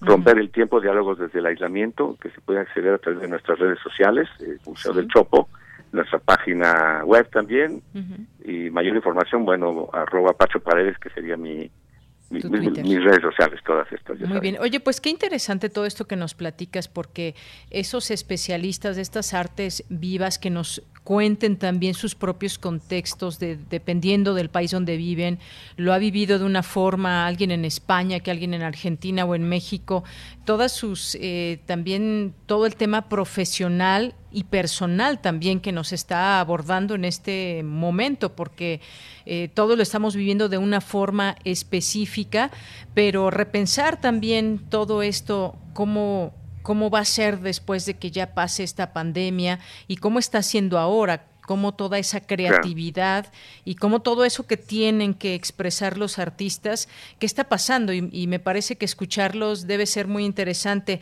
Martes y jueves nos dices entonces al mediodía. A partir de las 12. A partir de Algo nada más agrego algo rápido sí, lo que me adelante.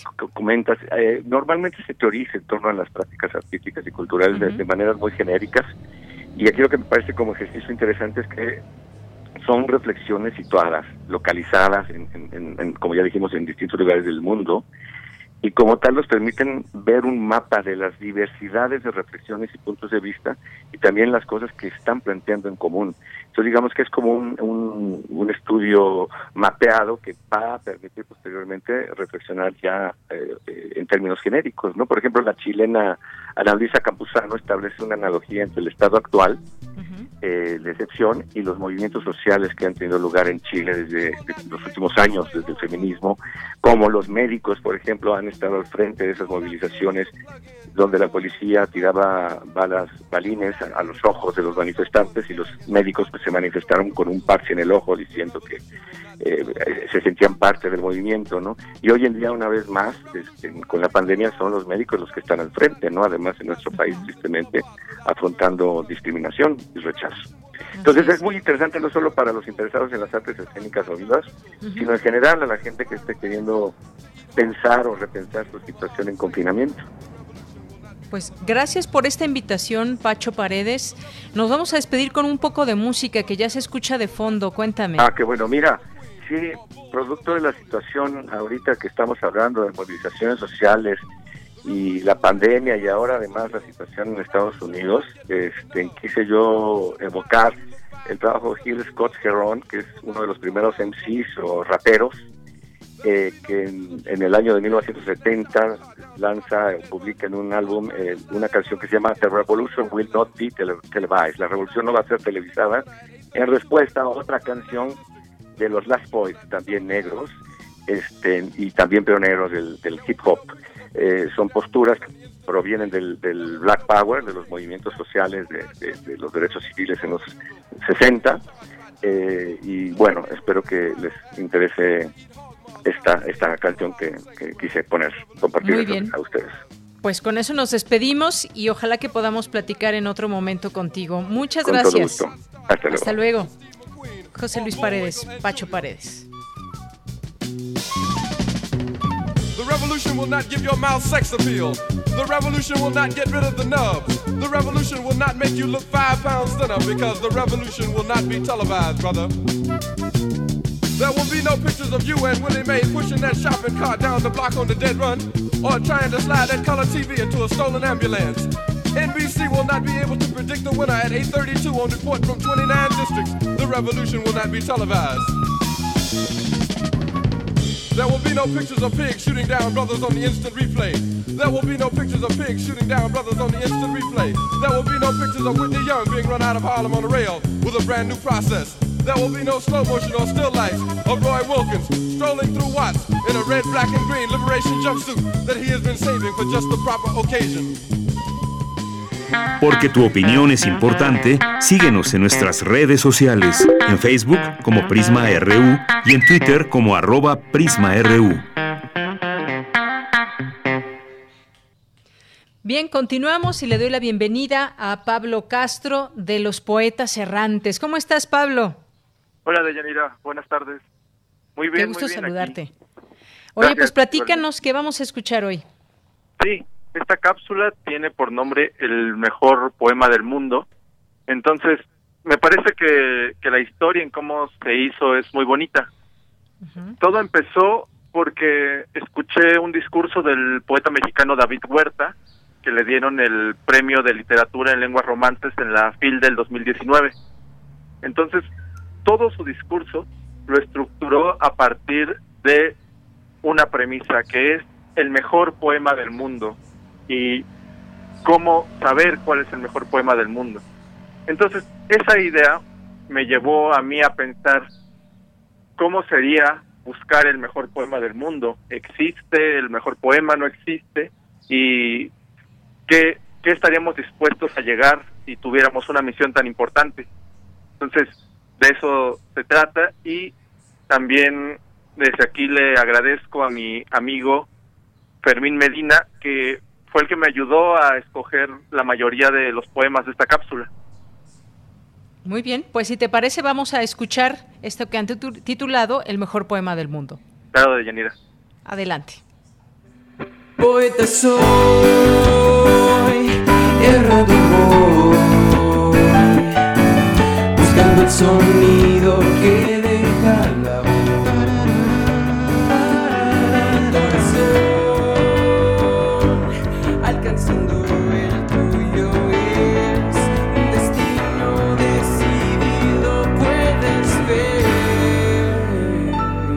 Poetas errantes.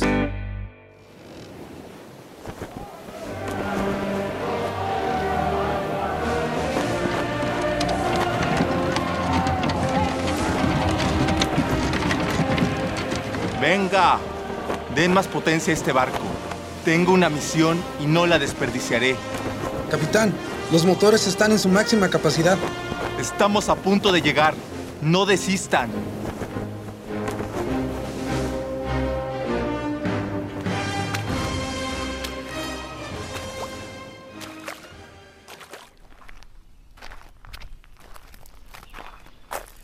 ¿Dónde está? Tendría que estar por aquí, no lo escucho. Maldición. Capitán, ¿qué animal busca entre esta selva inmensa? No es animal alguno. ¿Es acaso una cueva o un lugar especial? Es algo mucho más grande. Busco el mejor poema del mundo. Soy el elegido y nadie me podrá quitar ese orgullo. ¿Y cómo lo encontraremos? Ustedes no lo encontrarán. Yo lo haré. Espérenme en el barco. Sé que estoy a punto de encontrarlo. Fausto. ¿De dónde viene esa voz? La serpiente del jardín silba. Escupe y se resbala por su agujero. El clarín me tiende, trinando el ala. Arpa soy, salterío soy donde vibra el universo. Vengo del sol y al sol voy. Soy el amor, soy el verso. No, detente. Este no es el mejor poema del mundo. No descansaré hasta que lo encuentre.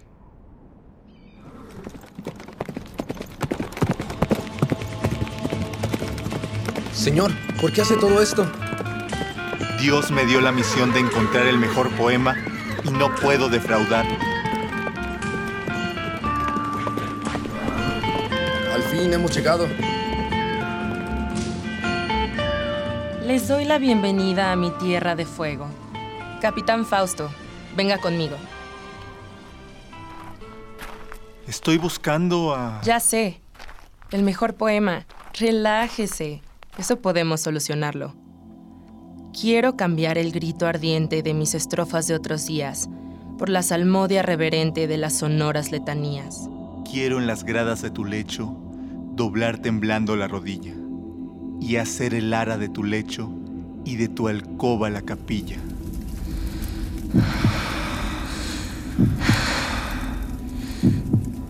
No, aún no es suficiente. Divinidad mía, ¿qué puedo hacer? ¿Cómo puedo encontrarlo?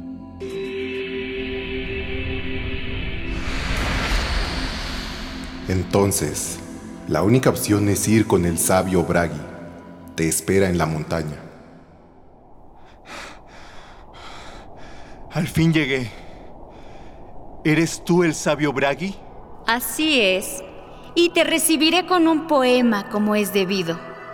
Buenos o malos, más malos que buenos, todos mis poemas son del demonio público. ¿Cómo osas llamarte el dios de la poesía si declamas ese espanto de verso? Ya veo por qué te mandaron hasta acá. Cada poema es el mejor por lo que se viva en ese instante. ¿Cómo osas llamarte el elegido para encontrar el mejor poema cuando no has entendido nada de las emociones y las palabras? Regresa hasta que dejes de buscar tu idea y empieces a observar el mundo. ¡No! ¡Espera! ¡Bragi! Lo que acabamos de escuchar es el proyecto radiofónico de los estudiantes que realizan el servicio social en Radio UNAM, unidos solo por el amor a la poesía y al sonido. Radio UNAM, experiencia sonora.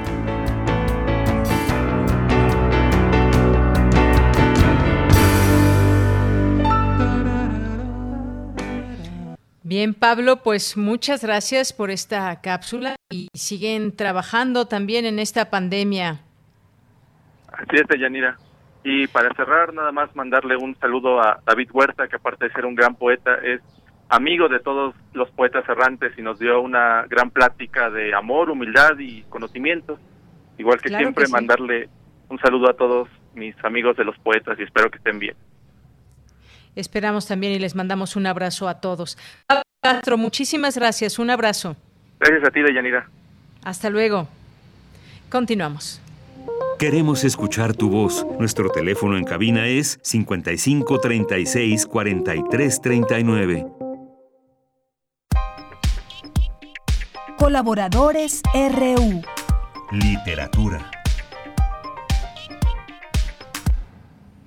Bien, continuamos y le quiero dar la bienvenida a este espacio a Mayra González González Olvera, que es directora eh, literaria de Alfaguara en México. Y te saludo con mucho, Mayra, ahora vía telefónica. ¿Cómo estás? Muy buenas tardes. Buenas tardes, pues muy contenta de poder conectarme contigo y por supuesto con tu audiencia y hablar de literatura que pues tanto nos ha apapachado en esta cuarentena y que nos ha ayudado a, a viajar lejos, lejos estando en casita. Así es. Bueno, pues platícanos. De aquí se trata de que pues nos recomiendes algún libro. Platícanos. Tenemos dos opciones que les quiero recomendar el día de hoy. Una es el premio Alfaguara de novela de este año, que lo ganó un mexicano, regresó a México esta presea después de haber sido recibida toda, también por un mexicano hace dos años. Se nos fue a un argentino que vive en España y regresa a México con Guillermo Arriaga y Salvar el Fuego. Una novela escrita a, a tres voces narrativas, una novela en donde una mujer, Marina, una mujer, una coreógrafa, dueña de su empresa, de su, de su compañía de danza, que tiene todo resuelto en su vida, que es feliz, si, si lo podemos entrecomillar, pero es feliz, está casada con un hombre maravilloso, tiene dos hijos que adora, le gusta mucho lo que hace, aunque siente que si bien técnicamente todas sus coreografías reciben elogios, son aplaudidas, en cuanto a la entraña de la coreografía, en cuanto a, la- a los, a lo que hace transformar en el espectador la coreografía, no está llegando a ese punto. Entonces se encuentra en un momento mm, de, de duda, de aburrimiento y un encuentro muy improbable, un encuentro le va a cambiar por completo la vida le va a trastocar lo que para ella era algo normal, lo que para ella era su estilo de vida, su forma de vivir la cotidianidad y va a entrar a un mundo al que jamás pensó que podía entrar. ¿Con quién? Bueno, de la mano con JC, con José Cuauhtémoc, que es el protagonista masculino, el, el protagonista de la novela, que nos va a llevar hacia su pasado, vamos a saber quién es este hombre, por qué está en la cárcel, qué es lo que busca, eh, incluso estando en la cárcel, y qué es lo que va a pasar entre él y Marina después de ese encuentro a partir de la visita de ella con una coreografía a la misma. Es una novela como son las novelas de Guillermo Arriaga, una novela de amor, es una novela también sobre las diferencias, sobre los mundos que se eh, que se conectan, pero que a la misma al mismo tiempo se dividen y se separan, sobre estos dos mundos que parecen ser antagónicos y que de pronto encuentran puntos en común. Es una novela también sobre el arte, es una novela que a estos personajes, el arte de alguna manera, la literatura, la danza, la música, los ha mantenido cuerdos y los ha mantenido fuertes y es una novela que en verdad está contada con una con un vigor que uno todo el tiempo en estas casi 700 páginas está al borde del asiento tratando de saber qué es lo que va a pasar con estos personajes. Muy bien. Salvar el fuego de Guillermo Arriaga es tu primera recomendación. ¿Cuál es la siguiente, Mayra?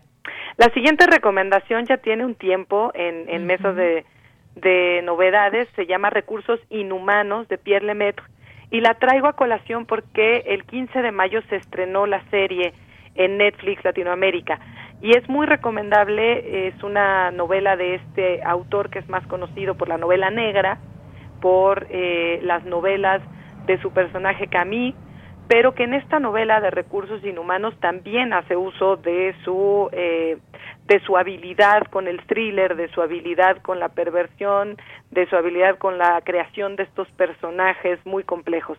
¿Qué es lo que, lo que sucede con esta novela? Pues está un personaje como Alain Delambre, que ha sido un hombre que en algún momento fue director de recursos humanos, que fue este gran director corporativo, pierde su trabajo, lleva mucho tiempo en paro, realiza algunas chambitas, trabajos pequeños, menores, y estando en un trabajo en el que mueve eh, material farmacéutico, se pelea en un, en un momento de ira, se pelea con el, con el jefe y le rompe la nariz.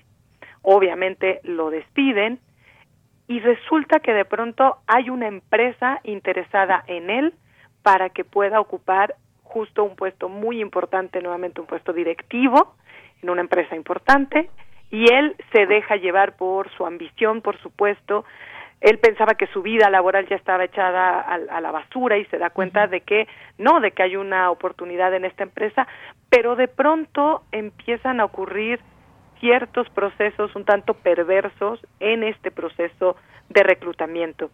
Eh, esta empresa somete a los candidatos para este puesto a situaciones extremas, incluso llegando a fingir una toma de rehenes para ver cuál, cuál es la actitud y cuál es la acción que toma cada uno de los reclutas para ver si son o no son dignos de ocupar ese puesto. Varios retos también para ver si pondrían a la empresa por encima de sus vidas personales, por encima de eh, sus familiares, por encima de sus mismos, de su misma ética y la moral que puedan tener. Es una novela devastadora en ese sentido sobre cómo a veces el corporativismo pues, se va comiendo a cada uno de los de las personas que están empleadas en determinadas empresas. Está llevada al límite, por supuesto, pero eh, sí nos da ciertos puntos de reflexión que, que nos ponen a pensar sobre nuestro día a día en las empresas, en los trabajos y sobre a qué estamos dispuestos para conservarlos. Así es, hasta dónde estamos dispuestos a llegar por tener un empleo y sobre todo cuando se llega a, cierta edad como, como el personaje Alan Delambre, ¿no? Así es, justo cuando, y además tras haber tenido el éxito corporativo que tuvo, ¿no? Tras haber caído tan, tan bajo y volver a tener esa pequeña luz de decir, voy, voy a tener nuevamente esta investidura de gran directivo y entonces pues atreverse a todo a todo lo que lo que tenga que hacer. Y también el contexto del paro eh, es un contexto muy europeo digámoslo ¿no? como el país eh, cobija a la gente que está desempleada pero como también los va haciendo sentir cada vez menos funcionales menos talentosos y se van carcomiendo pues las personalidades como le pasa a este personaje Así es, ya la palabra estar en paro. Bien, Mayra, pues qué gusto saludarte y qué gusto que nos recomiendes estas lecturas. Ya te escucharemos en otro momento y ojalá que también la siguiente vez pueda ser tal vez desde la cabina de radio. Claro que sí, yo feliz de la vida. Recuerden quienes están quedándose todavía en casa, pues que están los audiolibros, los libros electrónicos y también las entregas a domicilio. Entonces podemos seguir leyendo y podemos seguir viajando a través de la literatura. Claro que sí. Mayra, un abrazo. Un abrazo. Hasta luego, Mayra González Olvera, directora literaria de Alfaguara, México. Continuamos. Porque tu opinión es importante, síguenos en nuestras redes sociales, en Facebook como Prisma RU y en Twitter como arroba PrismaRU.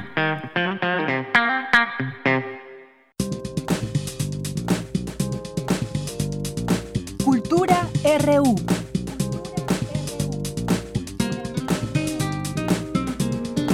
Bien, pues ya estamos en Cultura y te damos la bienvenida, Tamara Quiroz. Muy buenas tardes. Así es, entramos a esta sección de Yanira. Un gusto saludarlos, como todos los días, a través de esta frecuencia universitaria. Ayer iniciamos la semana con una lectura recomendada, Depresión, la noche más oscura, de Jesús Ramírez Bermúdez, médico especialista en neuropsiquiatría y doctor en ciencias médicas por la UNAM. Ayer escuchamos las características de la depresión vista desde diferentes aristas, desde la perspectiva médica, social y también cultural. Y hoy toca el turno de saber más del libro. Para ello, me enlazo con el doctor Jesús Ramírez Bermúdez. Para seguir con la charla, me gustaría que nos compartiera cómo surge la idea de este libro, donde los lectores hacemos un recorrido a través de la historia y de su experiencia clínica. Muchas gracias por, la pregunta. Sí, eh, he visto que la depresión es el terreno de muchos malos entendidos, pero sobre todo también de muchos prejuicios. Mi pensamiento es que la depresión es un problema real, ¿no? Yo como clínico nunca salgo a buscar a la calle a ver si hay alguien con depresión, ¿no? No, no, no voy de puerta en puerta tocando a ver si alguien tiene depresión, sino que la gente busca ayuda, la gente llega a los hospitales, es una de las causas más frecuentes de consulta en los hospitales, en los consultorios, en los servicios de salud. Está lleno de, de personas con depresión también los espacios religiosos, los espacios, los ámbitos de la espiritualidad. Hay mucha gente que busca ahí su alivio. Entonces, la depresión es un problema que está aquí, queramos o no queramos, ¿no? No, eso, eso eh, está fuera de discusión. Es un problema que existe y creo que podemos enfrentarlo con prejuicios o podemos enfrentarlo con conocimientos. A mí me pareció que era necesario sintetizar en un libro de la manera más clara posible, en un lenguaje sencillo que pudiera ser eh, atractivo para un público grande, no solo de especialistas, sino también médicos que no se dedican a la psiquiatría, psicólogos que están en formación o que quieren saber más de esto, especialistas en trabajo social, personas que se dedican a la enfermería, eh, maestros de primaria, secundaria, preparatoria, un público universitario en general, o para cualquier persona que tiene curiosidad de saber lo que es la depresión, de dónde viene, cuáles son los caminos que se recorren ahí, me pareció que era necesario entonces hacer un libro que sintetizara todo esto en forma sencilla, ¿no? He tratado de hacerlo así, pero sin superficialidades por una parte, y, y, y, tratando sobre todo de recuperar un poco la historia científica, es decir, la historia de cómo se dan los avances científicos, los, los avances en la historia de las ideas alrededor de la depresión. Como usted decía, desde la melancolía que se diagnosticaba en la antigüedad griega, pasando por la Edad Media y el siglo XIX, donde ya se empieza a abordar esto como un problema médico, y todo lo que apareció en el siglo XX, ¿no? Que son las, eh, el nacimiento de la psicoterapia, las muchas corrientes de psicoterapia y eh, también de los medicamentos para la para la depresión. Entonces quise quise narrar esto y, y también algo acerca de la revolución neurocientífica, ¿no? Es decir, lo que sabemos sobre la depresión desde las ciencias del cerebro y también lo que sabemos acerca de los posibles tratamientos para la depresión. Claro, hay muchas posibilidades y creo que este libro es muy oportuno por el tema que aborda y también por el momento que atravesamos. Este año en donde nos hemos encontrado con un nuevo coronavirus, una pandemia que nos ha tenido en confinamiento y que tiene consecuencias en lo emocional y en lo mental. Para finalizar, doctor, me interesa su opinión después de tanto tiempo de estar en casa, cómo seguir con este proceso emocional que ha cambiado nuestras vidas, cómo hacerlo a través de la lectura de este libro. Es verdad, eh, yo, yo creo que la, pandemia desafortunadamente tiene muchas repercusiones sobre la salud mental. Se sabe que la primera ola de la pandemia corresponde al impacto que tiene el virus sobre nuestros cuerpos, ¿no? Que pues desafortunadamente algunas personas, no es la mayoría, de hecho eh, más o menos se calcula en uno de cada 100 personas que que se infectan con el virus, pues van a van a tener desafortunadamente el fallecimiento. Pero incluso en los supervivientes hay muchas repercusiones, ¿no? Por ejemplo, eh, problemas de estrés postraumático, porque las vivencias de la enfermedad en los hospitales son muy muy duras. Problemas de estrés agudo también en el personal de salud que atiende todo eso. Hoy en día el personal de salud tiene pesadillas, crisis de pánico, etcétera, porque la probabilidad de contagio es muy alta. Y por otra parte, la sociedad en general ha sufrido pérdidas económicas, pérdidas de libertad. Este distanciamiento eh, que debería ser solo físico a veces también es un distanciamiento afectivo. Hay mucho eh, soledad, abandono en, personas de edad avanzada, eh, niños muy inquietos, madres que tienen que hacer doble o triple jornada, haciéndola de maestras, haciéndola de, de, personas que tienen que ganar dinero y al mismo tiempo las labores de la crianza. Entonces es un estrés enorme, con una gran incertidumbre, y todo esto eh, va a producir, de acuerdo con las eh, estimaciones de eh, expertos en todo el mundo, pues un incremento en los diagnósticos de ansiedad, depresión, estrés postraumático, trastornos del sueño. Y bueno, pues sí, en ese contexto, desafortunadamente el problema de la depresión volverá a estar presente, ¿no? Yo siempre digo que es el problema de ayer y de hoy, ¿no? O sea, nunca deja de, de, ser protagonista de nuestras historias médicas y sociales. Bien, para la gente que nos escucha y que quiera seguir parte de su trabajo, conocer el tratado Principios de Neuropsiquiatría o conocer su faceta en el campo literario a través de la novela Parapnesia y los libros Breve Diccionario Clínico del Alma, y un diccionario sin palabras donde explora la intersección entre la narración clínica y el ensayo científico, cómo lo encontramos en redes sociales, cómo nos acercamos al libro Depresión, la noche más oscura. Muchas gracias, sí. Eh, bueno, en efecto, eh, este libro ya lo tienen a la venta eh, a través de, o sea, tanto el libro físico como el libro electrónico. Pues por el momento se consigue en línea, ¿no? Con las plataformas más comunes a la venta y lo pueden mandar a casa físicamente o se puede comprar en su formato electrónico. Y por mi parte, eh, puedo estar en contacto con las personas que así lo deseen a través de Twitter. Mi cuenta ahí es arroba JRB, las tres con mayúscula, y luego neuropsic, como neuropsiquiatría, pero nada más se queda en la Q. JRB mayúsculas y luego neuropsic con minúsculas. Normalmente ahí comparto eh, pues información médica, científica, también del terreno de la literatura y, las humanidades que son de, mi interés, porque en realidad este problema de la depresión y el problema de la salud mental pues concierne toda la, todas las facetas de la condición humana.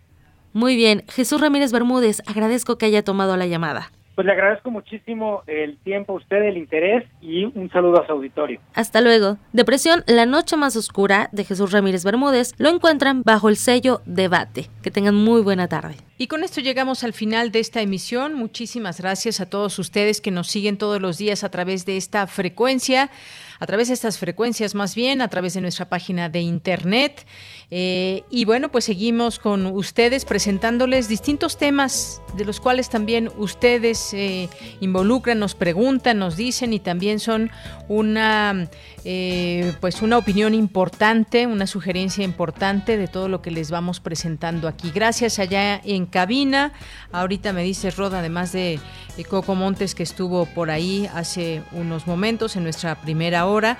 Nos despedimos allá a mis compañeros en cabina, Rodrigo Aguilar en la producción, Denis Licea en la asistencia, Miguel Ángel Mendoza que ya está ahora en los controles técnicos. Saludos Miguel Ángel y pues también a todo el equipo que conforma Prisma RU, que pues su esfuerzo diario está presente en estas frecuencias y en este programa Prisma RU. Yo soy de Yanira Morán, a nombre de todos ellos, le deseo que tenga muy buena tarde y muy buen provecho. Nos escuchamos mañana en punto de la una de la tarde y ya escucho sonar música, con eso nos despedimos. Hasta mañana.